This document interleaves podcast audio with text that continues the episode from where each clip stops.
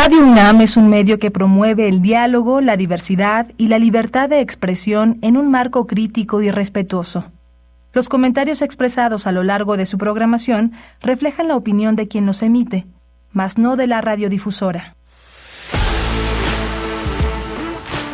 Radio UNAM presenta Prisma RU. Una mirada universitaria sobre los acontecimientos actuales. Prisma RU. Relatamos al mundo.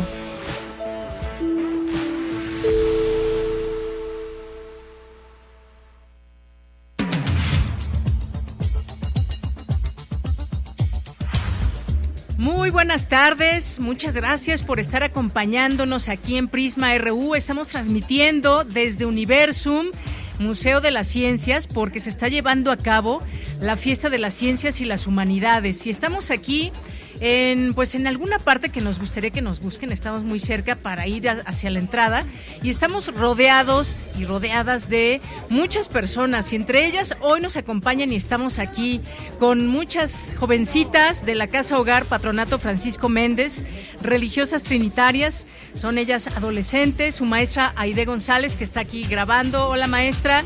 Y pues muchas gracias por estar aquí. Qué bueno que se hacen presentes, que estén en este programa de radio, que vengan como muchas y muchos jóvenes a hacer preguntas sobre su su, eh, su mundo, su planeta, su universo, porque a poco no siempre hay muchas preguntas que hacer. ¿Cómo lo cuidamos? ¿Qué podemos hacer desde nuestra casa, de la escuela y demás? Así que sean todas ustedes bienvenidas a este espacio que es Universum y también este programa de radio.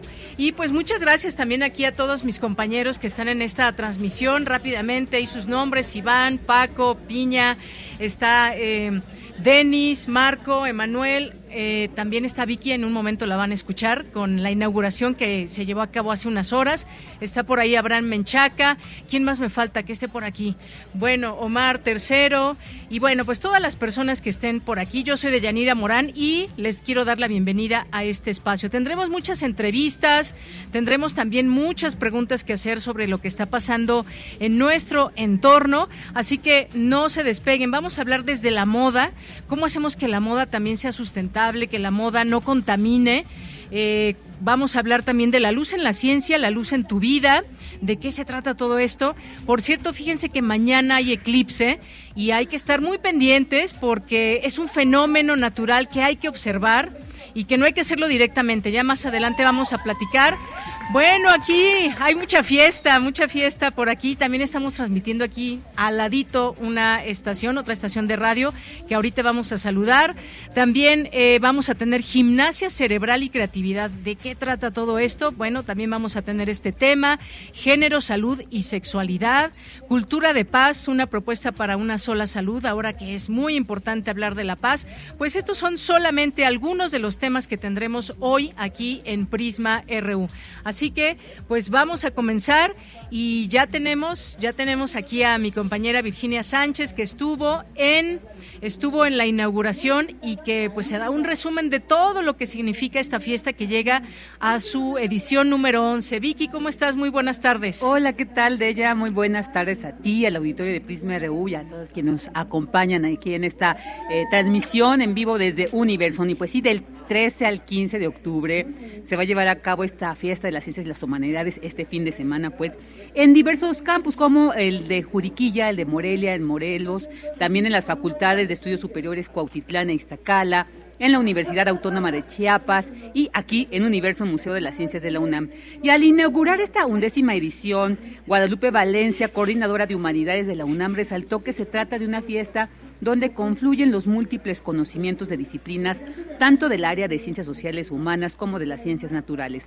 Asimismo, dijo, se trata de un recordatorio de la importancia del vínculo entre ambos subsistemas de la universidad, además de tocar temas inter, multi y transdisciplinarios que nos incumben desde distintas perspectivas. Escuchemos a Guadalupe Valencia.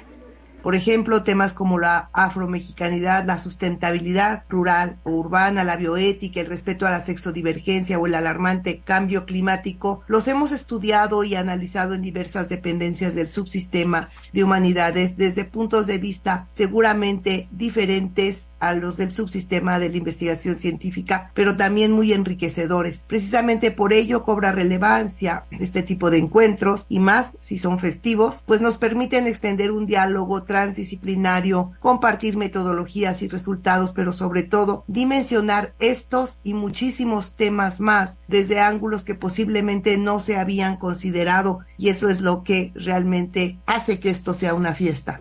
Por su parte, Ana Beristain, de la Dirección General de Atención a la Comunidad de la UNAM, destacó la importancia de esta fiesta que permite compartir los hallazgos de las distintas áreas del conocimiento que se tiene en la UNAM y universidades invitadas, y también reflexionar sobre un tema tan importante como es el planeta sano y el reto que impone la agenda de la sustentabilidad. Escuchémoslo como sabemos, no solo tiene que ver con los temas duros ambientales como el agua, el suelo o la conservación de la biodiversidad, sino con una agenda muy amplia que abarca todos los aspectos sociales como la erradicación de la pobreza, la igualdad de género, el derecho a la educación, la cultura de paz tan importante en estos momentos tan complicados a nivel mundial que estamos viviendo. Entonces, es una agenda muy amplia que es importante para nuestros estudiantes y nuestros estudiantes, también a la hora de decidir hacia dónde quieren orientarse, hacia dónde quieren estudiar sus carreras de licenciatura o de posgrado.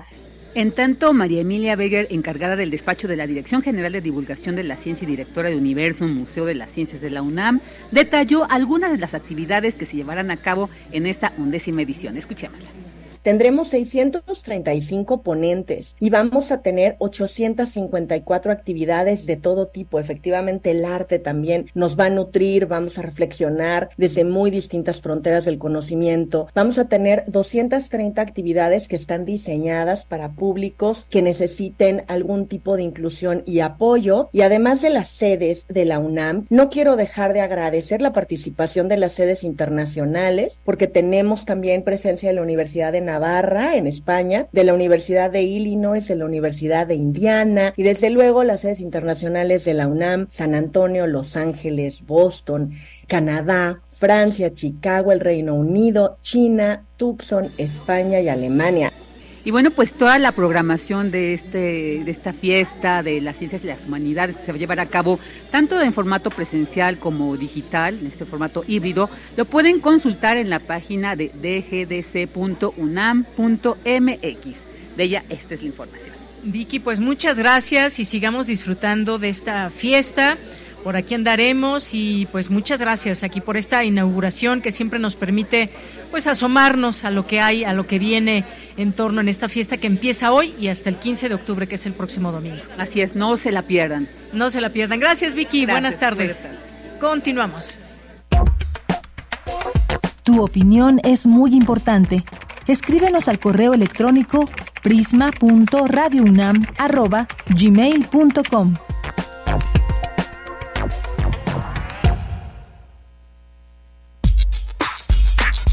Prisma RU. Relatamos al mundo.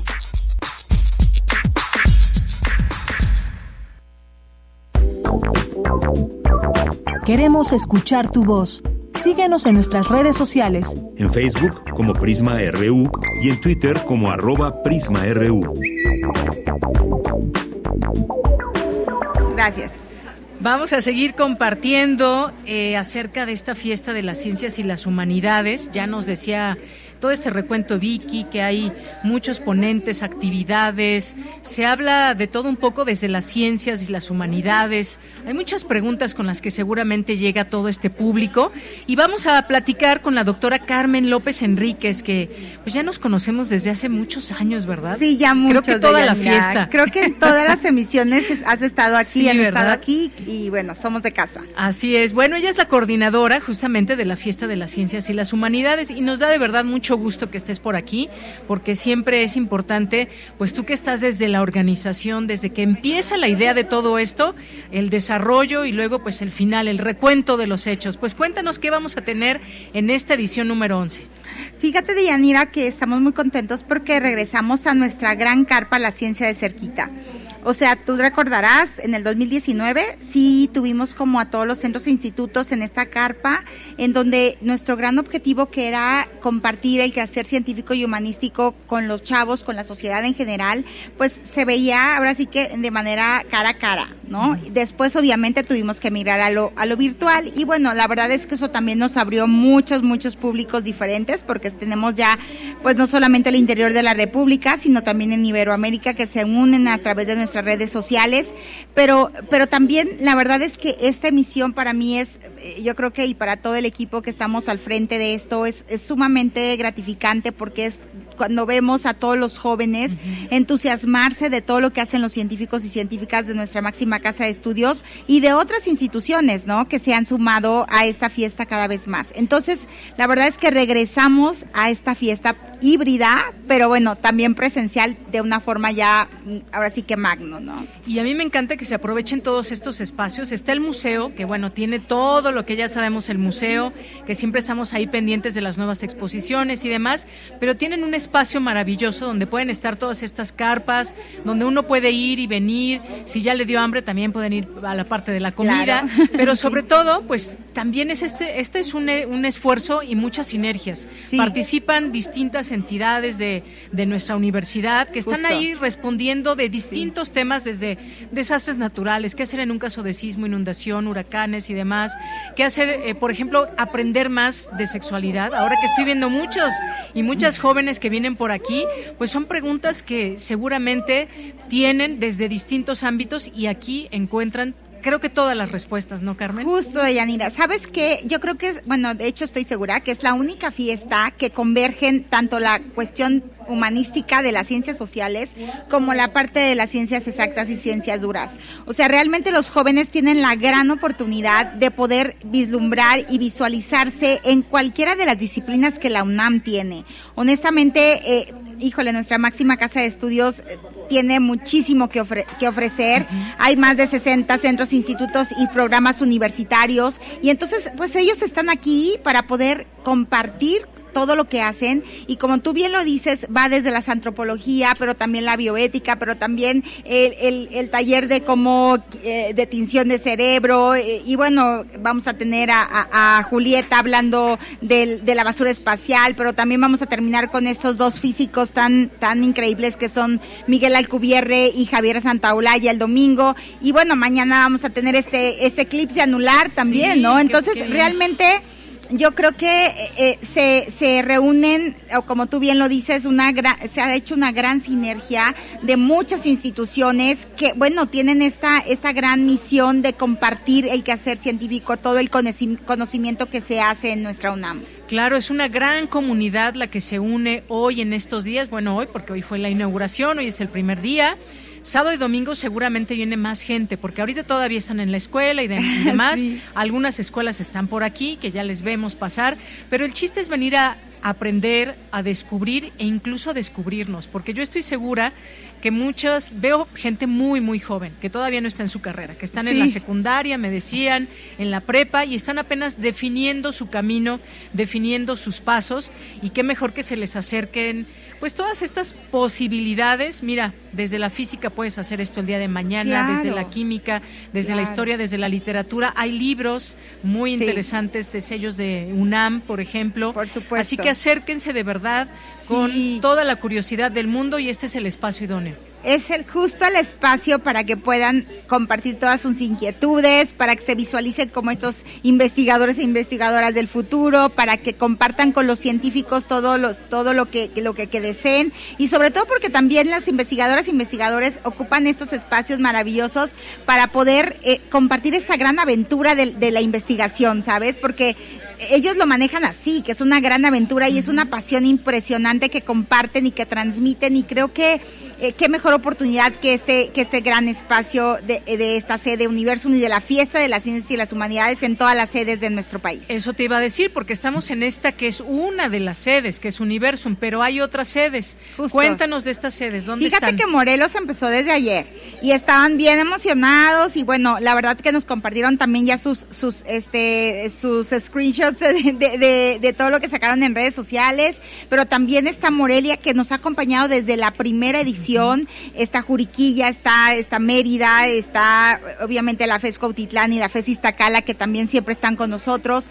Y bueno, la Universidad Nacional Autónoma de Chiapas. Y eh, se han sumado incluso universidades que, que todo su, todo su eh, por ejemplo, la Universidad de en Veracruz, que, que todo su plantel están viendo a través de redes sociales las, las 20 charlas que estamos transmitiendo vía nuestras redes sociales. Entonces, la verdad estamos muy contentos de poder llegar a otros lugares y de poder eh, transmitir y compartir todo lo que hace la UNAM, porque la verdad es maravilloso y creo que, que es, es importante que, que, la, que la gente se le inyecte este esta semilla por la ciencia y que, bueno, se apasionen como todos nuestras investigadoras e investigadores por ello. Claro, algo que me gusta mucho es lo atractivo que hacen ver los temas. Sí. Y ahorita me hizo una mala jugada mi teléfono, no puedo entrar al programa, pero elegimos para este para estas dos horas de Prisma RU varios temas que, pues, sobre todo nos llamaron la atención. Sí. Y entre ellos está, por ejemplo, hablar de moda y qué es lo que menos contamina de la moda o por qué contamina la moda. Ni siquiera sabemos yo voy a poner un ejemplo que he aprendido aquí. Para darle color a nuestras prendas se necesitan muchos miles, millones de litros de agua para, para poder tener colores en, nuestra ropa y vestirnos a la moda. Pero hay un montón de cosas, también los materiales, por ejemplo, ¿no? Sí, sí, sí. Ese es uno de los temas. No sé si quieras comentar algo de este tema. Eh, ya vamos a tenerlo a detalle. Real, Realmente, realmente yo creo que eso es lo importante, que en este tema que estamos eh, como tema integral, que se llama Por un planeta sano, estamos eh, incorporando pues los ecosistemas, la flora y la fauna, pero también la parte física y emocional. Pero sin duda, pues todos está involucrado, como tú bien lo dices, cuánta, cuántos litros de agua se necesitan para un pigmento, o sea, para una, un tinte, para la ropa, para, y, y, hay ya muchas posibilidades de comprar como ropa reciclada y que de muy buena calidad. Creo que tenemos que empezar a tener conciencia de eso, ¿no? Claro. Yo creo que todos, todos podemos empezar con ello, simplemente, eh, este, hasta cuando vamos al súper, ves, ver qué, qué, qué productos, eh, eh, por ejemplo, se hacen las pruebas en animales o digo, todo eso yo creo que es importante que todos empecemos como a concientizarnos para de alguna forma pues aportemos algo a este planeta que la verdad sí cada vez está un poquito más dañado, pero creo que todavía estamos a tiempo de rescatarlo. Estamos a tiempo, tenemos encima el cambio climático, pero queremos menguar esos efectos que hemos provocado la humanidad entera, Justo. nuestras prácticas, nuestras formas de consumo, de generar basura, las estas islas que hay de basura impresionantes. Entonces, ¿cómo ayudar a nuestro planeta? Aquí también están estas distintas respuestas. Vamos hablar de ciencia, la luz en la ciencia y la luz en nuestra vida. Siempre hablamos de la luz como siempre deseamos luz en tu camino, luz en nuestra vida, pero ¿qué significa? ¿Por qué siempre hacemos alusión a la luz? Vamos a hacer tal vez gimnasia cerebral y creatividad. Son temas, como digo, muy atractivos, género, salud y sexualidad. Creo que ahora pues son temas que se van abriendo. Cultura de paz, también venimos a hablar de paz bueno, también aquí. Es súper importante y yo creo que también eso es parte de la, de la salud emocional, ¿no? Yo creo que tener paz en estos, en estos momentos es un, es una, un privilegio. Desde la paz de uno mismo, nuestro entorno, para generarlo al mundo. Justo, y vamos a tener a todos estos expertos y expertas que nos van a dar esto, ¿no? Nos van a dar todas estas, estas rutas de comunicación para poder aplicarlo en nosotros mismos y, y, bueno, y, y, pues lograr como tener estos caminos más, más este, ahora sí que con más certeza, con más, con una ruta mejor, ¿no? Para un futuro mejor. Muy bien. Bueno, pues, doctor Doctora Carmen López Enríquez, como siempre, un gusto poder platicar contigo, que nos metas a la fiesta y a disfrutarla. Muchas claro, gracias. los invitamos a todos, a todo su auditorio a que vengan a la fiesta de la ciencia y las humanidades, no se van a arrepentir, la van a vivir de una manera diferente, disruptiva y, y de verdad muchísimas gracias otra vez por la oportunidad y porque los tenemos aquí, somos de casa y, y bueno, bienvenidos. Claro que sí, muchas gracias, doctora Carmen López Enríquez, coordinadora de la fiesta de las ciencias y las humanidades. Gracias. Queremos escuchar tu voz. Síguenos en nuestras redes sociales. En Facebook como Prisma RU y en Twitter como arroba PrismaRU.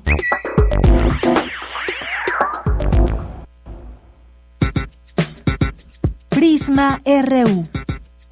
Relatamos al mundo.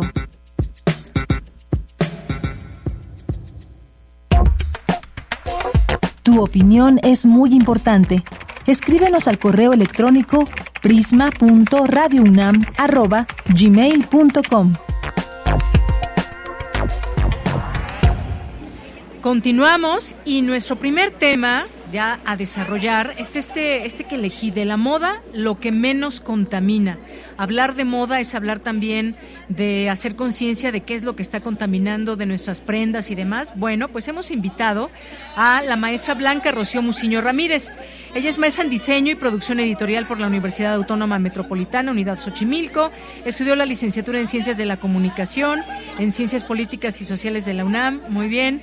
Ha publicado artículos de divulgación en Animal Político, una reseña de libro y ha colaborado en capítulos y ediciones de libros. También ha participado como moderadora en seminarios, simposios, presentaciones de libros y conferencias y actualmente es secretaria técnica del Programa Universitario de Bioética. Maestra Blanca, bienvenida. Muchas gracias, un placer estar aquí con ustedes. Gracias por la invitación. Pues un tema muy atractivo porque todo el mundo quiere estar a la moda, quiere vestirse, comprendas, si no a la moda, que le gusten.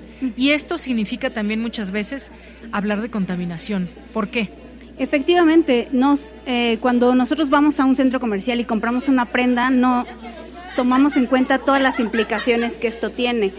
Desde la, eh, desde la obtención de los materiales, desde la obtención del algodón, de las fibras sintéticas, de, de todas estas eh, nuevos materiales que van surgiendo, pero que no son sostenibles, que no son tan sencillos de reciclar. Muchas veces decimos, no importa, yo puedo donar las prendas a alguien más o a un eh, centro de, donde hay contenedores y las van a reciclar, pero muchas veces los productos o las telas ni siquiera están hechas para el reciclaje. Entonces es muy importante desde el primer momento de con qué se está haciendo eh, la prenda, cuál es el proceso que se utiliza para desarrollarla, cuáles son las implicaciones éticas, sociales y ambientales que existen respecto a las fábricas, a los derechos de los trabajadores, a la explotación laboral, incluso el trabajo infantil que se ha visto en algunas de las fábricas que tienen eh, sobre todo moda rápida o el fast fashion que se llama. Entonces, tiene muchas implicaciones y es importante que seamos conscientes de qué compramos y de intentar hacerlo de una manera mucho más responsable con el medio ambiente. Muy importante todo esto. Cuando vamos a un centro comercial, lo que menos nos fijamos es de qué está hecho y demás. Nos fijamos si nos gustan los colores, si nos gusta la textura, si se nos ve bien. Yo le preguntaría, ¿qué contamina menos a la hora de vestirse? ¿O qué, qué prendas deberíamos de, de buscar? ¿O cómo leer estas etiquetas? ¿Qué materiales tienen que ser los que más predominen? ¿Cómo podemos irnos en, y empezar a entrar a esta, digamos, educación sobre la moda y, y sus materiales? Pues más allá que fijarnos en las etiquetas y ver qué podemos comprar o qué no comprar, la invitación es a que compramos de manera más consciente, no comprando ropas de ropa de moda, por ejemplo, utilizar guardarropas que sean más básicos, que puedas utilizar el resto del año, por ejemplo, o que no compres productos que son muy económicos y que se degradan en muy poco tiempo o que rápido tienes que sustituirlos. Entonces, todo este comprar este tipo de prendas que son muy económicos, que están a la moda por muy poco tiempo, genera cada vez más basura y eso es lo que va contaminando. Entonces la invitación es utilizar más bien, más bien es replantearnos la posibilidad de una vez que desechamos una prenda, no tirarla a la basura, mm. sino reciclarla, donarla, que alguien más la utilice. Y bueno, una, una, un buen material puede ser el algodón crudo que por ejemplo no necesita teñirse, que no necesita hacer un proceso de blanqueamiento y que entonces nos da la posibilidad de no estar usando tanta agua en el teñido de los de los de las prendas o de las telas. A ver, hábleme justamente de este proceso. ¿Cuántos litros de agua se necesitan, por ejemplo, para una playera para ponerla de algún color? Pues para teñir, para utilizar una playera y teñirla, 2.700 litros es dos rotoplas de 1100 para, para hacer una, playera para hacer, para una playera. Ahora un ejemplo muy básico. Cuando compramos eh, yo creo que todos nosotros hemos comprado alguna vez en la tlapalería el, el em, producto que se llama mariposa para teñir las prendas.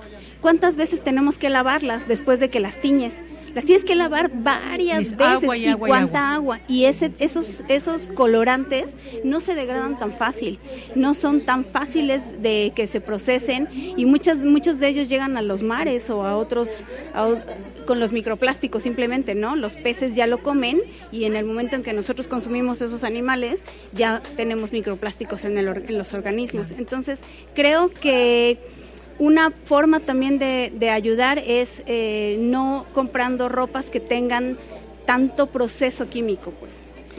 Maestra, yo tengo una, pues como un, un sentir que creo que, que representa a mucha gente. De pronto, educarnos en este sentido puede ser, resultar un tanto difícil llegar a tantas personas y hacerlas conscientes de que la moda también contamina.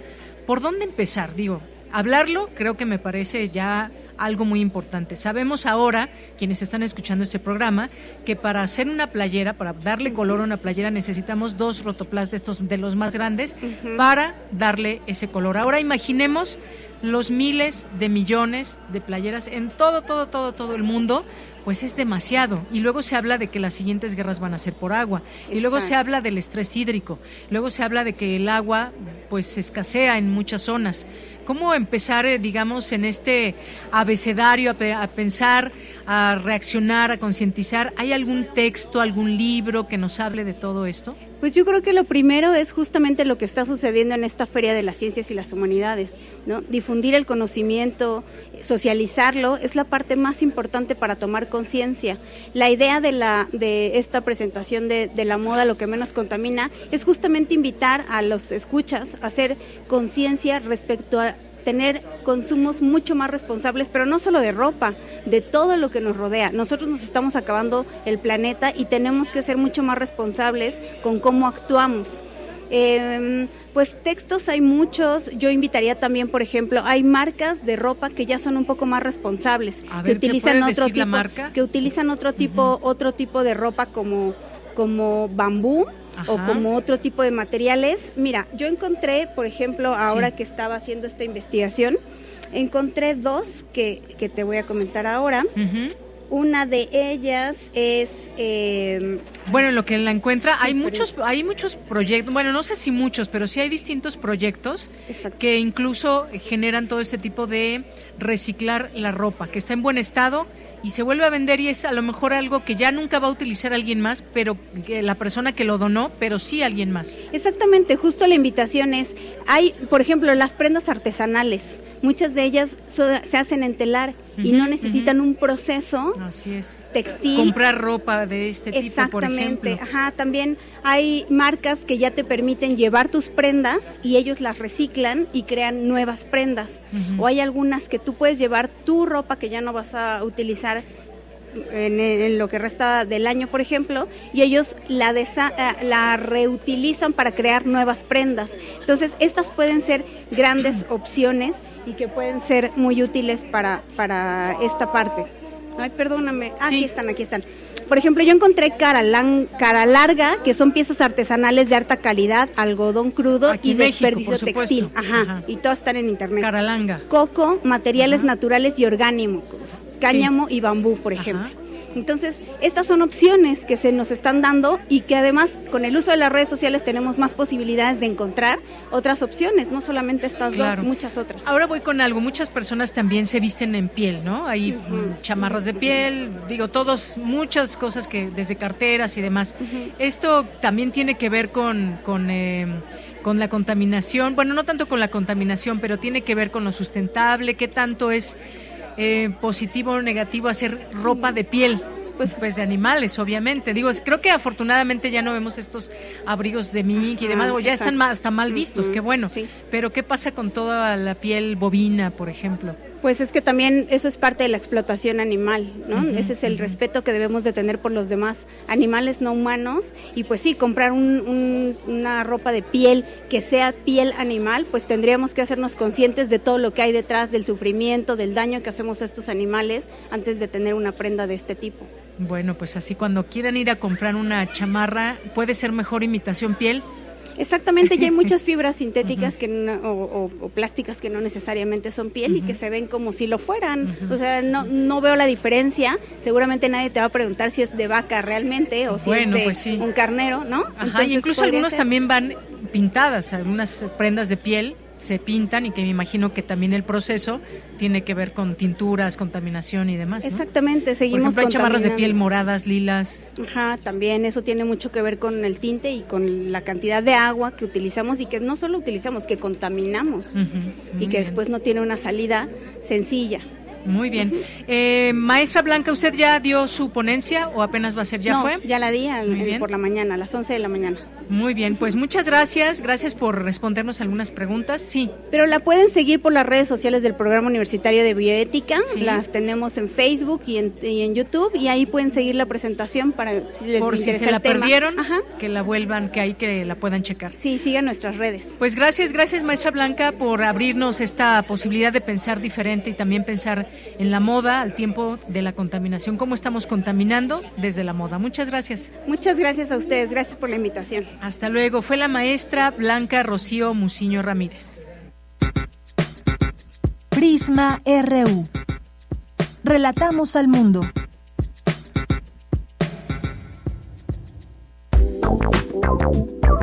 Queremos escuchar tu voz. Síguenos en nuestras redes sociales. En Facebook como Prisma RU y en Twitter como arroba PrismaRU.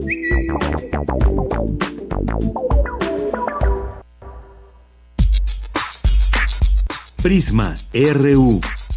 Relatamos al mundo.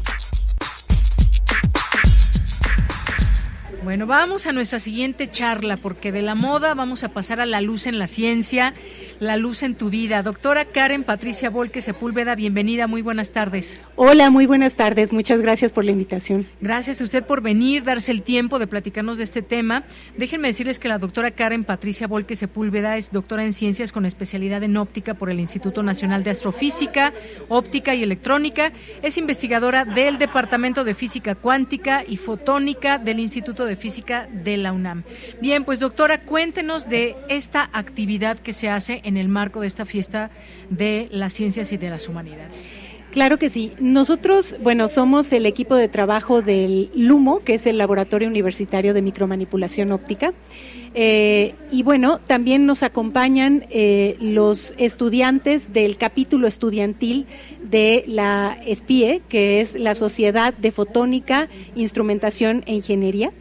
Eh, entonces, juntos estamos haciendo demostraciones experimentales que nos permiten ver, digamos, eh, algunos fenómenos relacionados con la luz. La luz es nuestra herramienta principal de trabajo en el laboratorio, entonces, desde luego que nosotros utilizamos la luz en la ciencia, para hacer ciencia, para hacer cosas, las cosas que nosotros hacemos, que por ejemplo, como el nombre del laboratorio lo dice, es eh, podemos manipular eh, partículas muy, muy pequeñitas, del orden de unas cuantas micras o incluso más pequeñas, utilizando luz de láser. Eso es lo que nosotros hacemos con la luz en la ciencia entre otras cosas. Pero acá también la idea es ilustrar con estas demostraciones cómo la luz está involucrada en fenómenos que nosotros vemos día a día, eh, cotidianamente, ¿no? En nuestra vida. Entonces, esa, esa es la idea. O sea, nosotros mostramos algunas cosas que tienen que ver, por ejemplo, con eh, cómo se forman las imágenes, eh, qué sé yo, cómo funcionan las fibras ópticas, cómo percibimos el color también.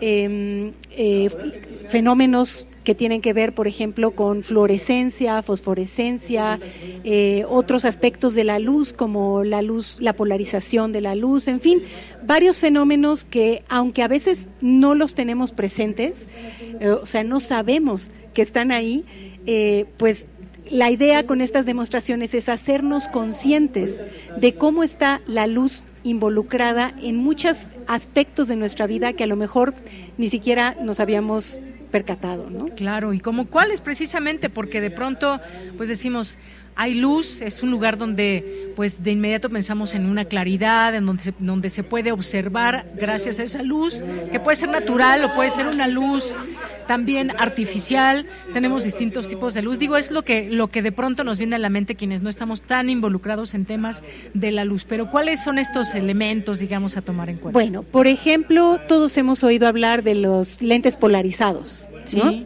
Bueno, ¿y cuántos de nosotros realmente sabemos qué significa esto? No sé, a ver, cuénteme. Ese es el punto, ¿no? Que la, eh, nosotros en, en, estas demostraciones experimentales justamente le enseñamos a la gente qué es la polarización, ¿sí? Esta, esta es una cualidad de la luz y, y la idea pues es entender qué es la polarización para entender entonces cómo funcionan, por ejemplo, los lentes polarizados. Que no tiene que ver con la polarización política. No, en lo absoluto. Otra cosa es que, eh, como decía, también hablamos un poco y mostramos esto de la percepción del color. Yo creo que a todos nos ha pasado alguna vez que de pronto en una tienda vemos algo de un color muy bonito, una prenda de ropa o algo así, y decimos, ay, pero esto me encanta el color, me llevo esto.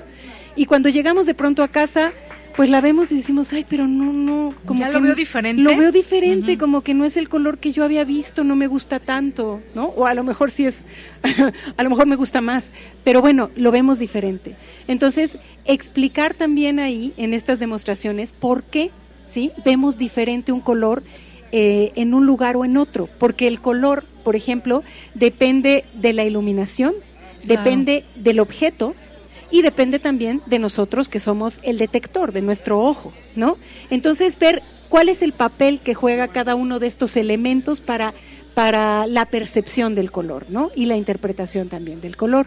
Este, entonces esas son algunas cosas.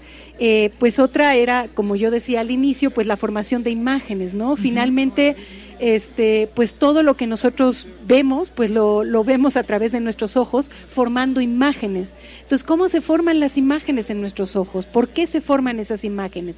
¿Qué hay en nuestros ojos, sí, que permite la formación de las imágenes del mundo que nos rodea? ¿No? Entonces eso también es entender un poquitito cómo funciona esto de, de la formación de imágenes. Entonces son distintos aspectos de la luz eh, que nosotros estamos tratando de ilustrar con demostraciones sencillas. Eso este tiene que ver también, doctora, con, con, la perspectiva, desde dónde se mira. Usted nos decía, por ejemplo, dependiendo la iluminación, el tipo de luz que exista, pero también está esta perspectiva, porque, bueno, en muchos sentidos no vemos y entendemos las cosas de la misma manera.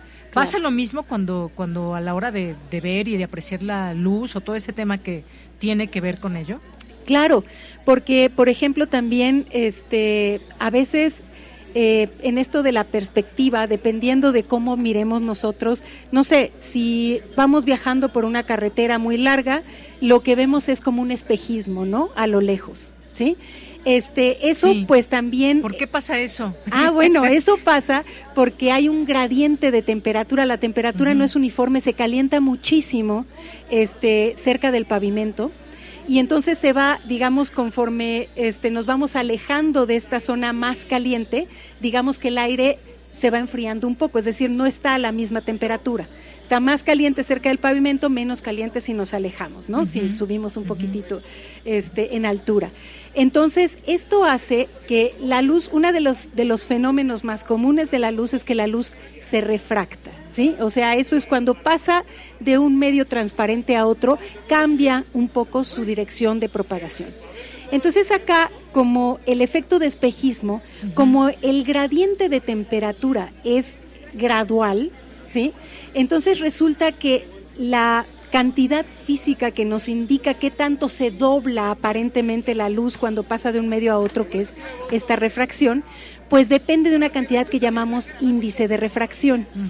Pero resulta que el índice de refracción, que es lo que va a determinar cuánto se, se dobla la luz, va cambiando gradualmente. ¿no? Con la temperatura cuando, cuando tenemos el pavimento. Entonces, la luz, digamos, que de objetos que, que vienen lejanos, ¿sí? En vez de llegar directamente, llega como haciendo una curva, digamos, hacia nuestros ojos. Entonces nosotros vemos una imagen que, que vemos una imagen como que estuviera en el pavimento, pero en realidad la, es la imagen de los objetos que están frente a nosotros.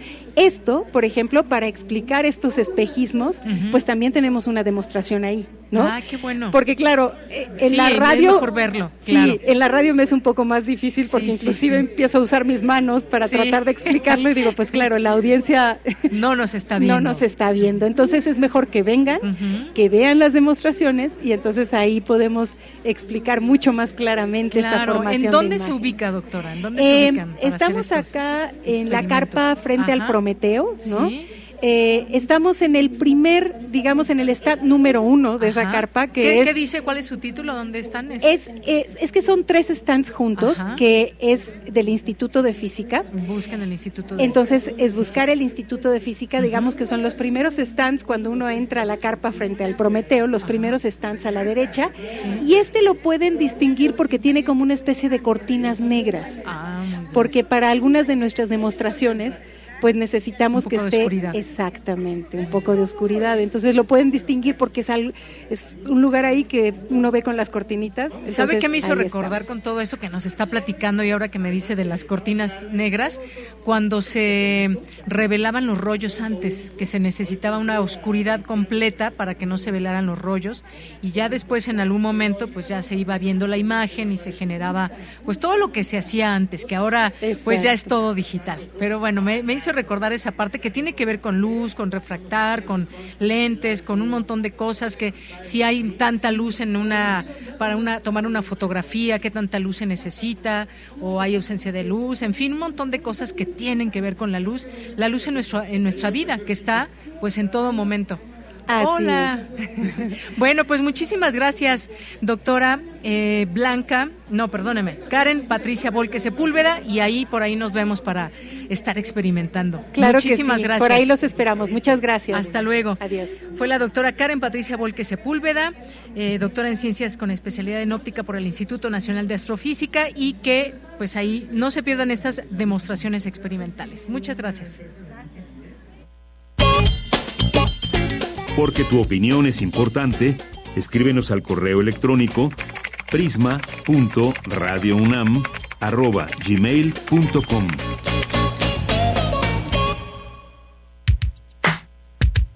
Prisma RU. Relatamos al mundo.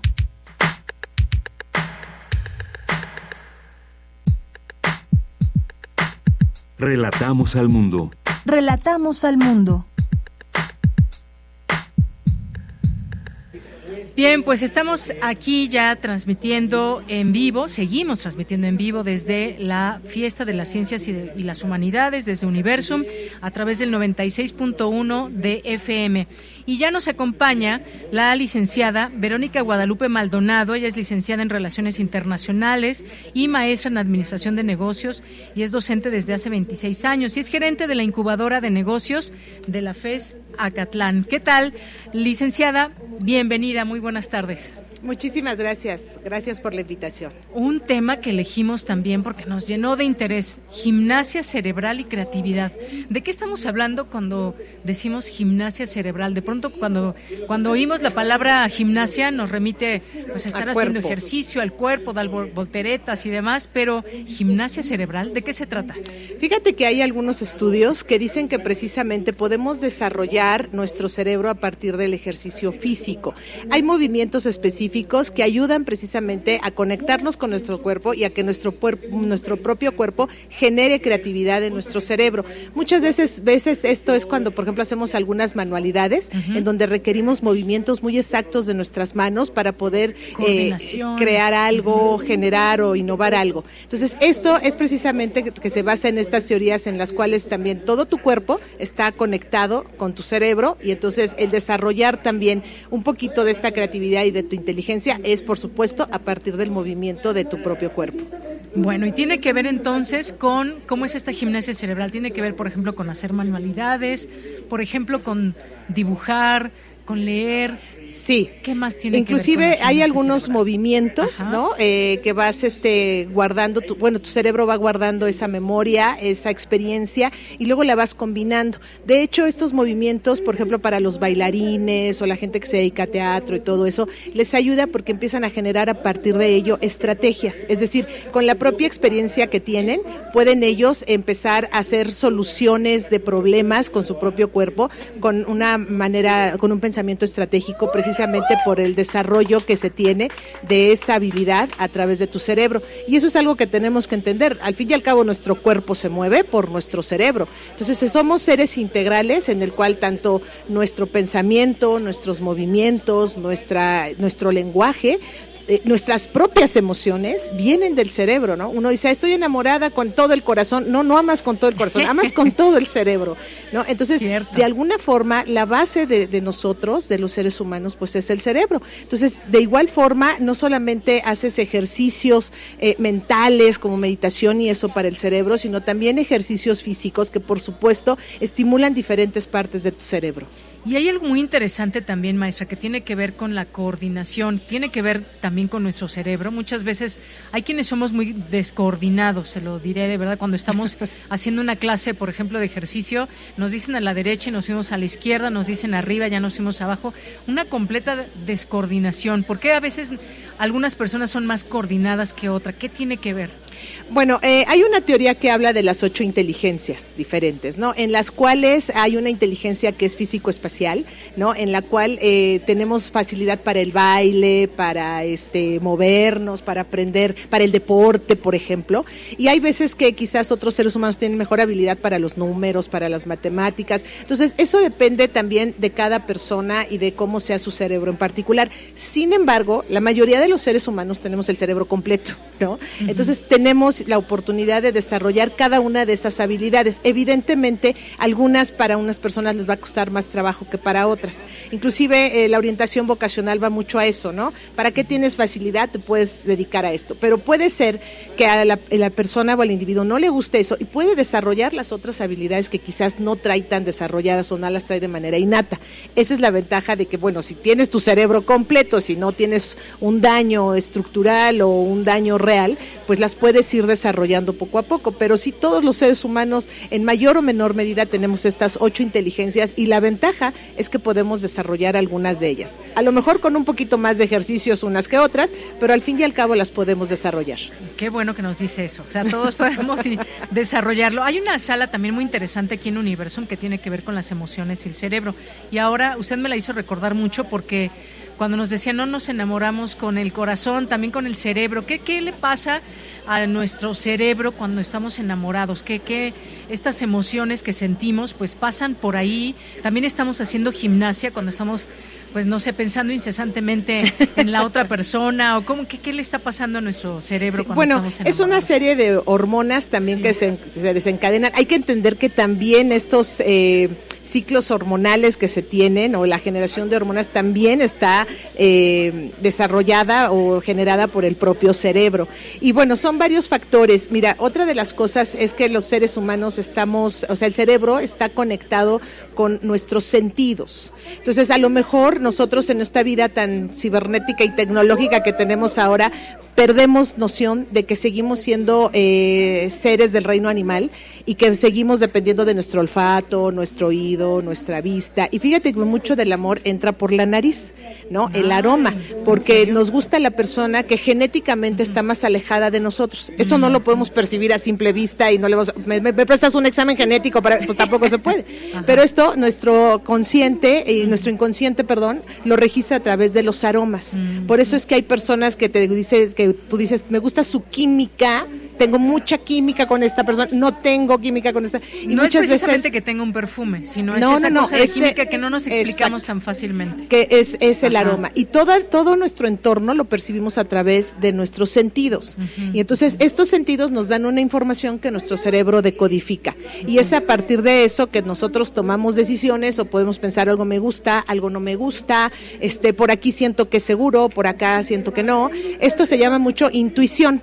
¿No? La intuición realmente es estar bien conectado con tus sentidos e interpretar lo que tus sentidos te están diciendo. Pero a veces como somos tan modernos, hombres modernos, ¿no? Eh, de pronto esas, esas señales las pasamos desapercibidas, ¿no? eh, yo les pongo a mis alumnos muchas veces el ejemplo de, de, estos superhéroes que dicen, espérate, va a llover porque la temperatura bajó, porque huele a humedad, que no sé qué.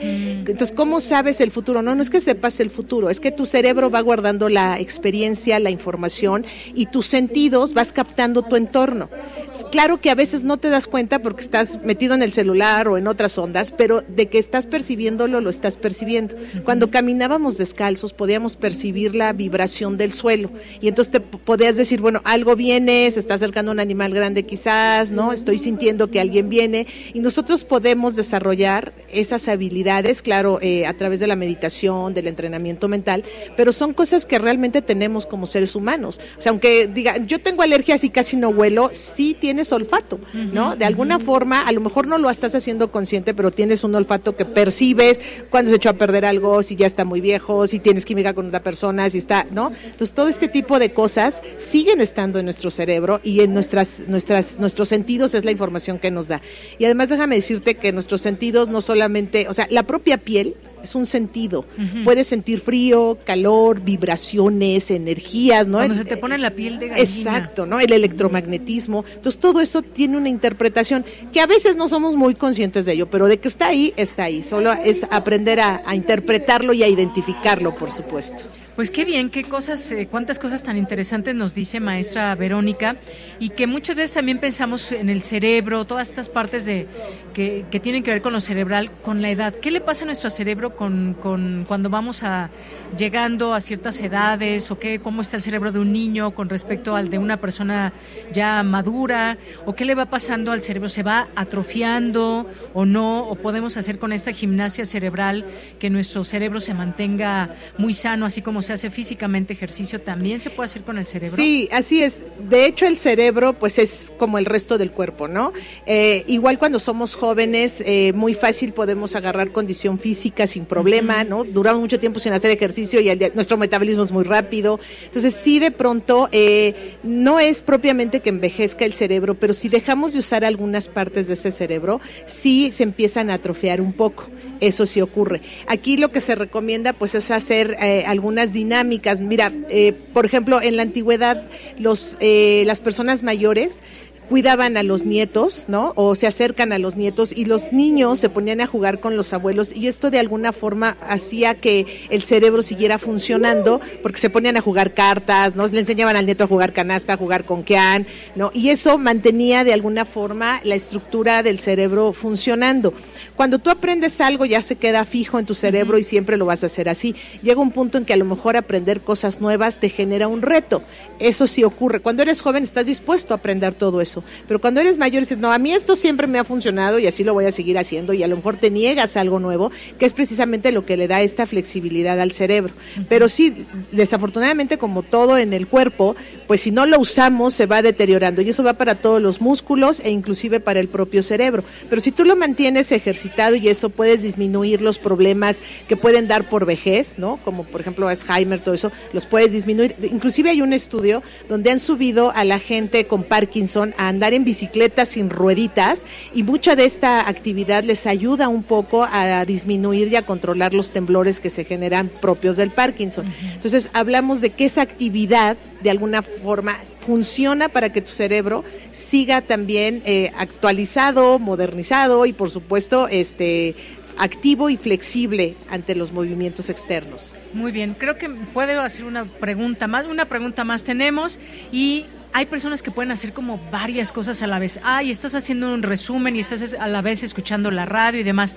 ¿Esto por qué algunas personas lo pueden hacer y otras no?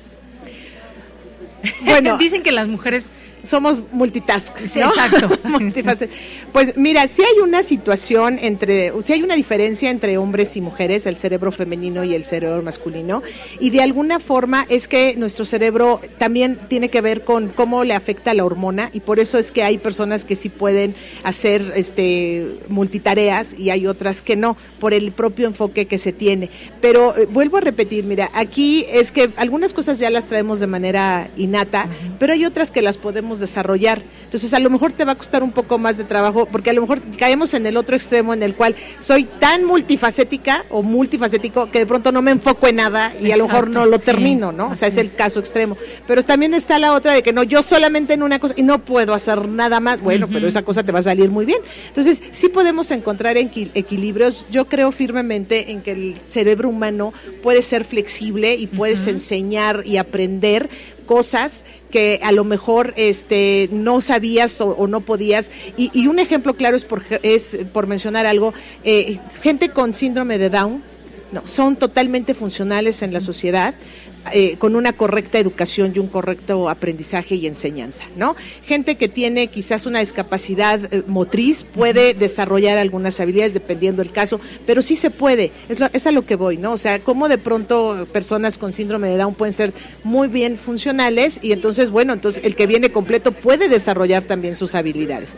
Yo estoy firmemente eh, convencida de que podemos desarrollar, a lo mejor nos vamos a tardar unas personas más que otras en eso, pero de que podemos hacerlo, yo creo que sí lo, podemos hacer porque de alguna forma nuestros cerebros son flexibles, entonces hay que mantenernos pensando, haciendo ejercicios, haciendo juegos, este, un poco de ejercicio físico, ¿no? Y hay, hay un libro que se llama Gimnasia Cerebral, que es precisamente donde habla de qué, qué ejercicios o qué movimientos de tu cuerpo ayudan a estimular algunas áreas de tu propio cerebro para su propio desarrollo. Perfecto. Bueno, pues muchas gracias, maestra, por ilustrarnos sobre este tema, ya dejarnos estos conocimientos, además prácticos, que podemos poner en la práctica y generar esta gimnasia cerebral. Muchas, muchas gracias.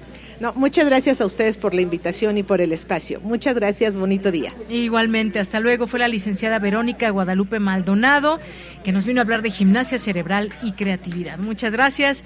Y tenemos información de, eh, de Morelos, de la Fiesta de las Ciencias y Humanidades en su sede en Morelos. Con esto nos vamos a ir al corte y regresamos a la segunda hora de Prisma RU en vivo desde la Fiesta de las Ciencias y las Humanidades. ¿Qué tal? Les saluda Paola Carmona, jefa de la Unidad de Difusión, Extensión y Orientación a la Comunidad de la Coordinación de Servicios Administrativos del Campus Morelos de la UNAM. Es un gusto poder contarles que nos hemos convertido en una sede alterna de esta magnífica fiesta de las ciencias y las humanidades, que como bien sabemos ya lleva 12 años realizándose en Ciudad Universitaria, pero que por primera ocasión ha llegado a Morelos. Nos hemos juntado los seis centros e institutos que conforman el campus Morelos para poder ofrecer a la comunidad morelense más de 50 actividades.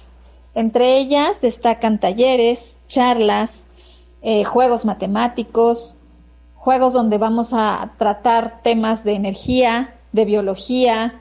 Tenemos también una obra de teatro, un performance, bueno, más de 50 actividades que son gratuitas para todo el público. Tenemos ya un aforo bastante bastante fuerte. En registro tenemos más de 650 personas por día, pero estamos seguros de que va a llegar más gente porque cerramos el registro un poquito previendo eh, el aforo que puede llegar a caber dentro del Museo de la Ciudad, pero estamos listos para recibir a todos, desde las infancias hasta las universidades porque las actividades están dirigidas a todo público. Así es que los esperamos en el Museo de la Ciudad en el centro de Cuernavaca de las 9 a las 3 de la tarde. Gracias. Relatamos al mundo. Relatamos al mundo. 96.1 de frecuencia modulada. 860 de amplitud modulada. Transmitiendo desde Adolfo Prieto 133 en la Colonia del Valle. Escúchenos en nuestra página web radio.unam.mx. Radio UNAM, Experiencia Sonora.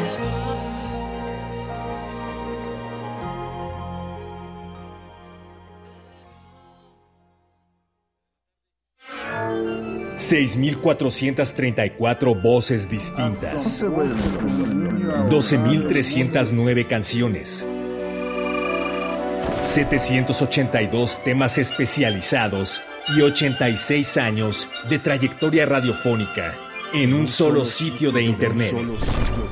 Radio UNAM te invita a escuchar su variada programación sobre arte, literatura, cultura, leyes, ciencia, sociedad y música a través de su podcast.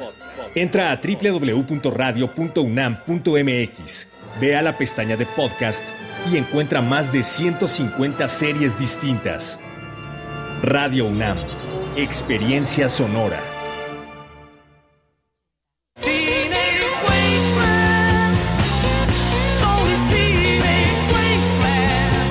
La imaginación al poder.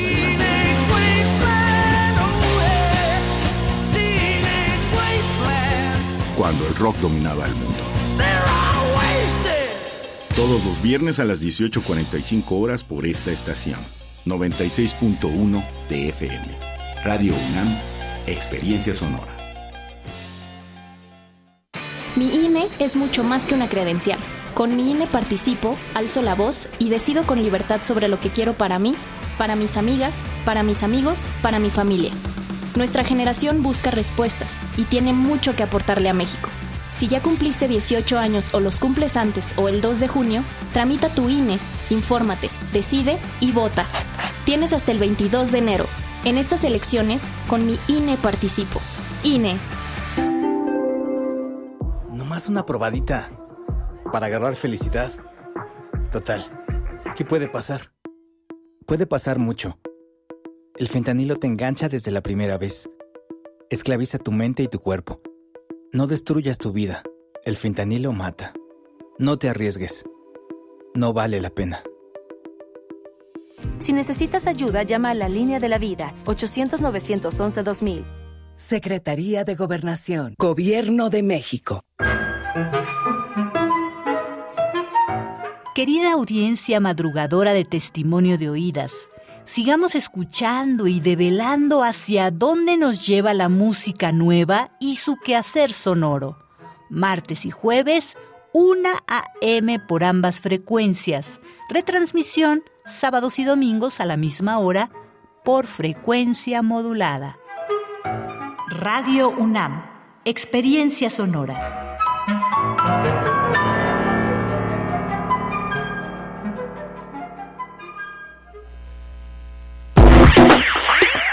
Queremos escuchar tu voz. Síguenos en nuestras redes sociales. En Facebook como Prisma RU y en Twitter como arroba PrismaRU.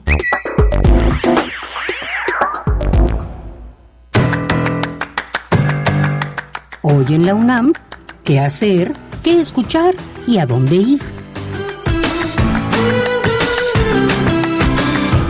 Del 13 al 15 de octubre se llevará a cabo la Fiesta de las Ciencias y las Humanidades por un planeta sano, por medio de charlas, talleres y experimentos busca crear conciencia de la frágil relación que existe entre la salud del ser humano, la de la flora, la fauna y los ecosistemas en conjunto. Además podrás disfrutar de obras de teatro y conciertos de música, entre otras actividades que se llevarán a cabo en la explanada del Universum, Museo de las Ciencias, así como en otros espacios universitarios como la Enes Juriquilla, FES Cuautitlán e Iztacala, UNAM Campus Morelos y la Universidad Autónoma de Chiapas. En la Enes Morelia se llevará a cabo el 19 y 20 de octubre. Consulta la programación completa de la Fiesta de las Ciencias y las Humanidades en el sitio oficial y las redes sociales de la Dirección General de Divulgación de la Ciencia de la UNAM. Como parte de las actividades de la Fiesta de las Ciencias y las Humanidades, se llevará a cabo la charla Ecofeminismos y otras alternativas africanas, a cargo de la maestra Adriana Franco Silva. Debido a la crisis socioecológica actual, en África se han impulsado diversas alternativas para mantener los límites ecológicos del planeta. El ecofeminismo y las propuestas de las mujeres han sido clave para la implementación de esas transformaciones. Conoce más acerca de estas alternativas y asiste hoy, en punto de las 14 horas, a la Sala Juárez de la Fiesta de las Ciencias y las Humanidades. Otra opción que no te puedes perder es la charla Anticonceptivos en jóvenes y no tan jóvenes, a cargo de la doctora Miriam Casillas Ábalos. La cita es hoy, en punto de las 16 horas, en la carpa principal La Ciencia de Cerquita, de la Fiesta de las Ciencias y las Humanidades. Recuerda que este encuentro universitario se lleva a cabo del 13 al 15 de octubre en la explanada principal del Universum, así como en otras sedes de la UNAM. Para Prisma RU, Daniel Olivares Aranda. Pues seguimos en esta transmisión en vivo desde la fiesta de las ciencias y de las humanidades y nos encontramos por aquí a alguien que seguramente ustedes van a reconocer en esta frecuencia de 96.1 de FM. A ver, habla, no digas quién eres, habla. No puedo decir quién soy. ¿Puedo dar alguna pista? ¿Alguna pista? Sí. a ver, la, voz es la primera pista. Soy la fan más? fan de, de Radio UNAM. Soy la fan más fan de, de Yanira Morán. Soy la fan más fan de Prisma RU. Bueno, ¿ya la reconocieron? A ver, díganos, escríbanos en redes sociales. ¿Quién acaba de hablar ahorita en Radio UNAM? Está aquí al lado. ¿Cómo te quiero? ¿Cómo te quiero tú? Ya voy a decir quién es. Ya se puede decir. Luisa Iglesias, ¿cómo estás? Muy contenta. No puedo creer que estemos compartiendo, por así decirlo, cabina, Reactor 105, Radio UNAM en familia, estaciones hermanas, viva la radio pública, viva la radio universitaria y viva Radio UNAM por siempre, por siempre de los siempre. Aquí mucha gente caminando y saludando, que eso siempre nos da gusto. Muy bien, pues Luisa, qué gusto escucharte por aquí por Radio UNAM. Pero creo que ya te están aclamando de aquel lado. No, hombre, no, están aclamando a Radio UNAM por siempre y para siempre. El mejor equipo de trabajo, la familia más chida del universo y sobre todo una radio que siempre está comprometida con la información, con el conocimiento y con la UNAM. Y siempre será tu casa. Ay, ya tráeme para acá. Guárdame en tu mochila de ella. Claro que sí, aquí, te llevamos. Pronto. Gracias por todo. Les mando un gran abrazo a todos. Luisa. Cuídense mucho. Aquí vamos a estar. Claro que sí. Bueno, pues fue Luisa Iglesias y seguimos transmitiendo. Ay, es momento de mandar saludos y de decirles que tenemos regalos. Tenemos 10 pases dobles para Johann Sebastián Bach, esplendor de la música coral protestante. Tenemos 10 pases dobles, la Academia de Música Antigua de la UNAM. Eh, Manfredo Kramer es el director invitado para este viernes 13 de octubre a las 8 de la noche, ni más ni menos que en la sala Nezahualcóyotl. No se pierdan alguno de estos pases dobles. Ahí está muy atento Iván Martínez recibiendo sus peticiones para que puedan disfrutar de esta música hoy. Y bueno, pues rápidamente también, por supuesto, mandar saludos a quienes nos están escuchando ya aquí en Prisma RU. Y bueno, pues aquí a ver qué pasa con el teléfono. ¿Dónde están las personas que nos están escribiendo? A ver, ayúdame, querido Iván, porque no las desde aquí. Aquí están, miren, está Cauyotl, nos manda muchos saludos y ya adivinó, sí está por aquí, es Luisa Iglesias, David Castillo, Jorge Morán, Martian McLuhan dijo que el mensaje es el mensaje del cerebro, la labra desde el corazón el mensaje. Muchas gracias, Jorge. La luz es el eje del multiverso en que vivimos, de ella actividades para ver el eclipse. Sí, vamos a tener una plática del eclipse en un rato más, no se la pierdan porque mañana tenemos eclipse y se va a observar y va a haber actividades desde aquí, desde Ciudad Universitaria. Guerrero, muchos saludos. Mari Carmen, hola de Yanira, qué importante tema con Verónica Maldonado. Me encanta cómo explicó la importancia de practicar y desarrollar las habilidades mediante la gimnasia cerebral para mejorar la salud de nuestro cerebro. Un abrazo hasta Universum. Gracias, lo recibimos con gusto, Mari Carmen. Rosario Durán, feliz viernes y maravilloso fin de semana. Igualmente, para ti, Lorenzo Sánchez. Considero que la ciencia es maravillosa. Cuidemos y respetemos a los animales y medio ambiente. Un abrazo, una envidia por no poder ir. El trabajo llama. Un abrazo. Gracias, Lorenzo. Te mandamos un abrazo. La mítica rata chilanga, así se llama en Twitter. Muchos saludos. Mari Carmen, Román Hernández, Luis M. García. Eh, gracias también. Eh, dice que no nos puede enviar mensaje directo. Ahorita lo checamos.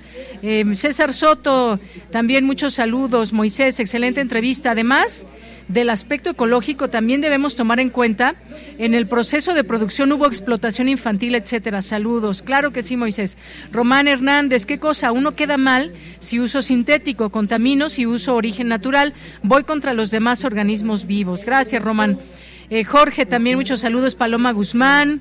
Eh, Jorge, la UNAM cumple ampliamente con la misión de difusión de la cultura de esta Feria de las Ciencias y de las Humanidades. También nos dice Ciencia, Humanidades, Conocimiento Amplio. Aarón Barreto también. Dice, eh, jaja, encimosos con Deyanira Morán, pero ella, toda una experta y no se pone nerviosa. Sí, como no, estamos aquí de los nervios un poquito, Aarón. Muchas gracias. Héctor Escandón, no puede enviar DM, pero me gustaría ganar un pase doble. Aquí lo está viendo Iván y en este momento te responde. Eh, Jorge, también saludos. David Castillo, eh, ya es viernes, muchas gracias. ¿Nos mandó alguna canción? Bueno, ahorita vemos si hay canción de complacencia. Eugenia Juárez, Katia Lara, Rogelio, Guillermo Ávila, Carla Berenice, Paloma Guzmán, eh, Jenkins, muchas gracias. Carita de Alfajor.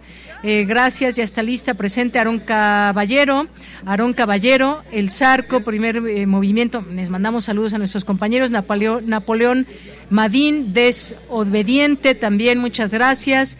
Y todas las personas que se sumen por aquí en Prisma RU, les mandamos muchos, muchos saludos como Mario Navarrete. Amelia Bacher, de Ya Quiero Boleto. Bueno, pues aquí ya está. Ahorita te mandamos para que puedas eh, saber toda la dinámica. Álvaro Miguel Canseco, también un saludo a todo el equipo. Eh, gracias David Castillo pasando lista. Se extraña un montón a Luisa. Gracias por los buenos años de primer movimiento. Eh, pues muchas gracias a todas y a todos que nos están escribiendo. Y ya tenemos a nuestro invitado en esta hora, a César Torres, él es doctor en Ciencias Políticas y Sociales, secretario académico e investigador asociado de tiempo completo del Centro de Investigaciones y Estudios de Género, el CIEG. Es maestro en Ciencias Sociales y Humanidades, con línea de especialización y trayectoria en Sociología y Estudios de Género por la Universidad Autónoma Metropolitana. Y nos viene a hablar de género, salud y sexualidad. ¿Qué tal, doctor? ¿Cómo estás? Buenas tardes. Yanira, buenas tardes. Como siempre, un gusto enorme para mí estar en tu programa y qué bueno que no es vía telefónica, sino que es en vivo y podemos conocernos. Exactamente, nos podemos conocer y charlar mejor. Bien, pues esta plática, género, salud y sexualidad, ¿cómo relacionamos todo esto? ¿Qué es lo que más preguntan, más, tienes, más tienen curiosidad las y los jóvenes que vienen por aquí? ¿Y qué, cuál es tu exposición al respecto de estos temas? Claro. Sí, fue una charla que impartí en la mañana y aprovechamos el logo de, de la feria en esta edición, que es por un planeta sano. Y entonces quisimos complejizar cómo entender la salud desde la perspectiva de género. Y lo que me interesaba plasmar sobre todo porque fueron estudiantes de nivel medio superior, entonces gente muy joven que tal vez todavía no tiene mucha cercanía en la perspectiva de género y quisimos plantear lo siguiente. Ok, la, ¿qué entendemos por salud en seres humanos? No solo tiene que ver con la ausencia de enfermedad, sino con un estado de completo bienestar. Dicho estado de bienestar está atravesado por el género, es decir, cómo se construye lo femenino y lo masculino y cómo ello genera desigualdades en salud.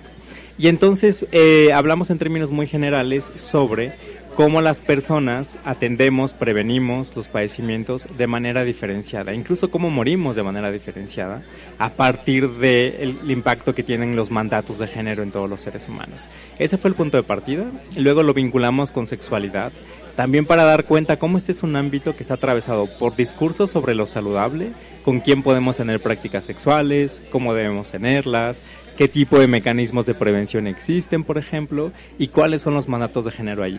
Y sobresalió algo muy sugerente entre las personas asistentes. Se daban cuenta de que en efecto el género impacta a todas las personas y hablaban desde sus experiencias cotidianas, como por ejemplo tienen más permiso los varones para pensar en sexualidad, pensar en términos de placer corporal, y cómo las chicas, eh, muchas de ellas no pueden pensar al respecto o no pueden planear incluso si quieren ser madres o no. Y eso que eran personas que tenían menos de 18 años. Entonces creo que fue una plática muy, muy fructífera y queda todavía para seguir pensando mucho al respecto. Y es que estamos en un momento, doctor César, en que justamente nos estamos haciendo todas estas preguntas, no solamente a nivel individual, sino a nivel eh, de la sociedad en general. El mundo va cambiando y van cambiando también nuestras formas, nuestra forma de, pues, de tener salud, de hablar de sexualidad.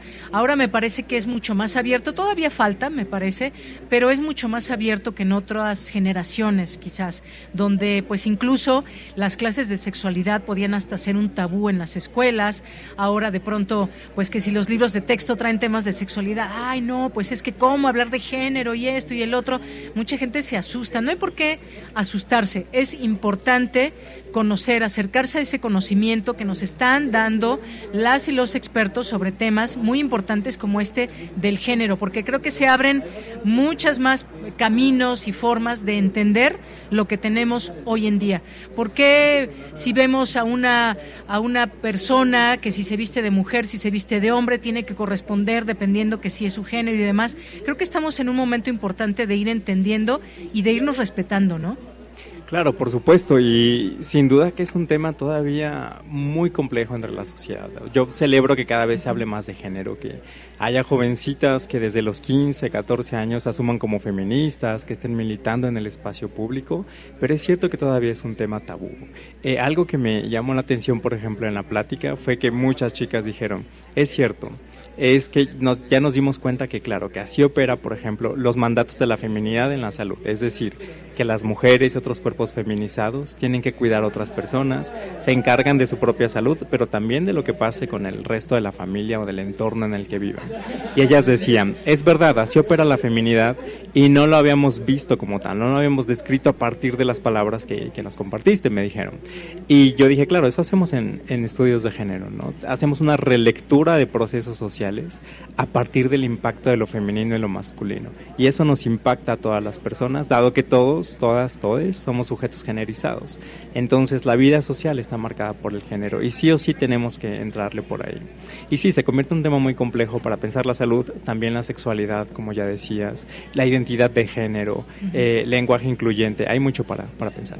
Claro, y ahora que pues estamos hablando de todo este tema, género y demás, y que, y que decías todas, todos y todes, que también pues atraviesa este lenguaje, cómo nos dirigimos a las personas, cómo podemos incluirnos, incluirnos todas, todos y todes, que de pronto, y no te, no, no te miento, doctor, puede causar cierta em, desconocimiento de por qué el lenguaje también va cambiando y cómo es que se le llama ahora inclusivo, cómo hay muchas reticencias que seguramente tú lo has visto, vivido, observado, hay muchas reticencias todavía y está la parte lingüística también, no solamente este empuje desde el género o de esta forma de mirar, sino también desde la lingüística. ¿Qué nos puedes decir de todo esto?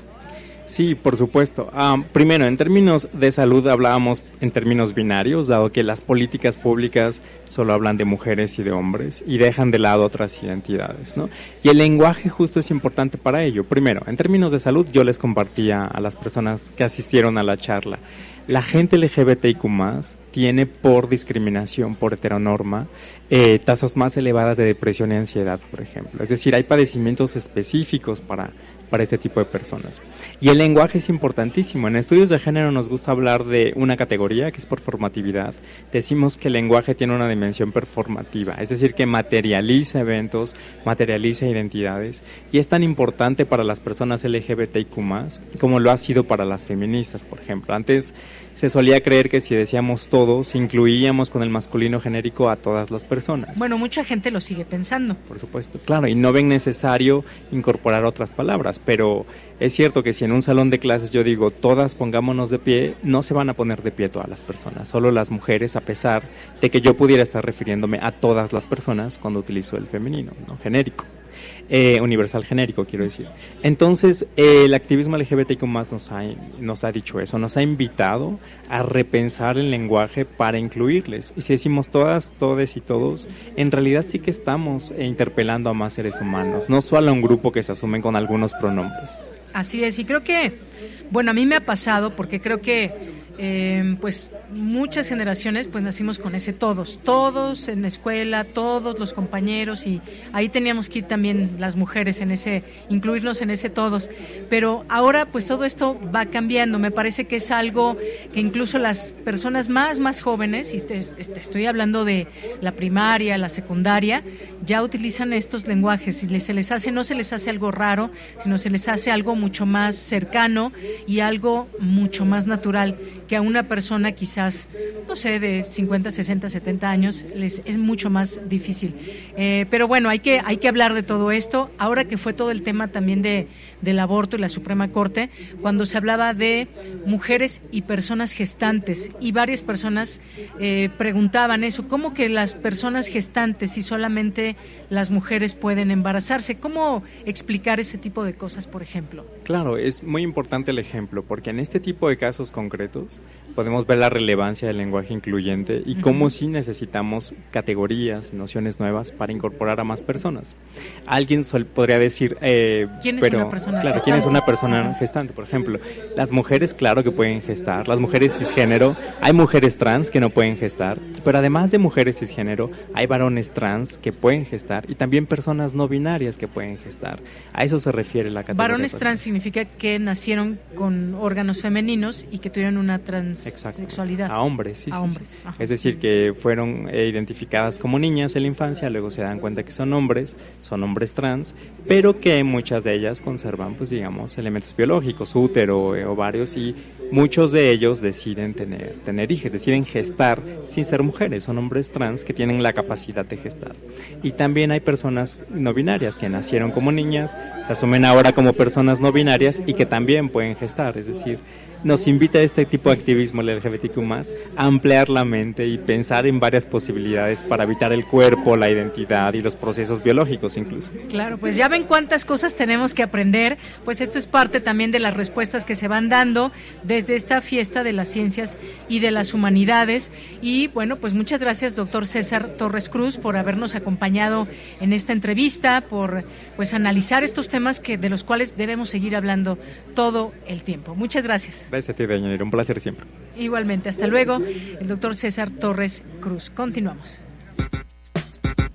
Prisma RU. Relatamos al mundo.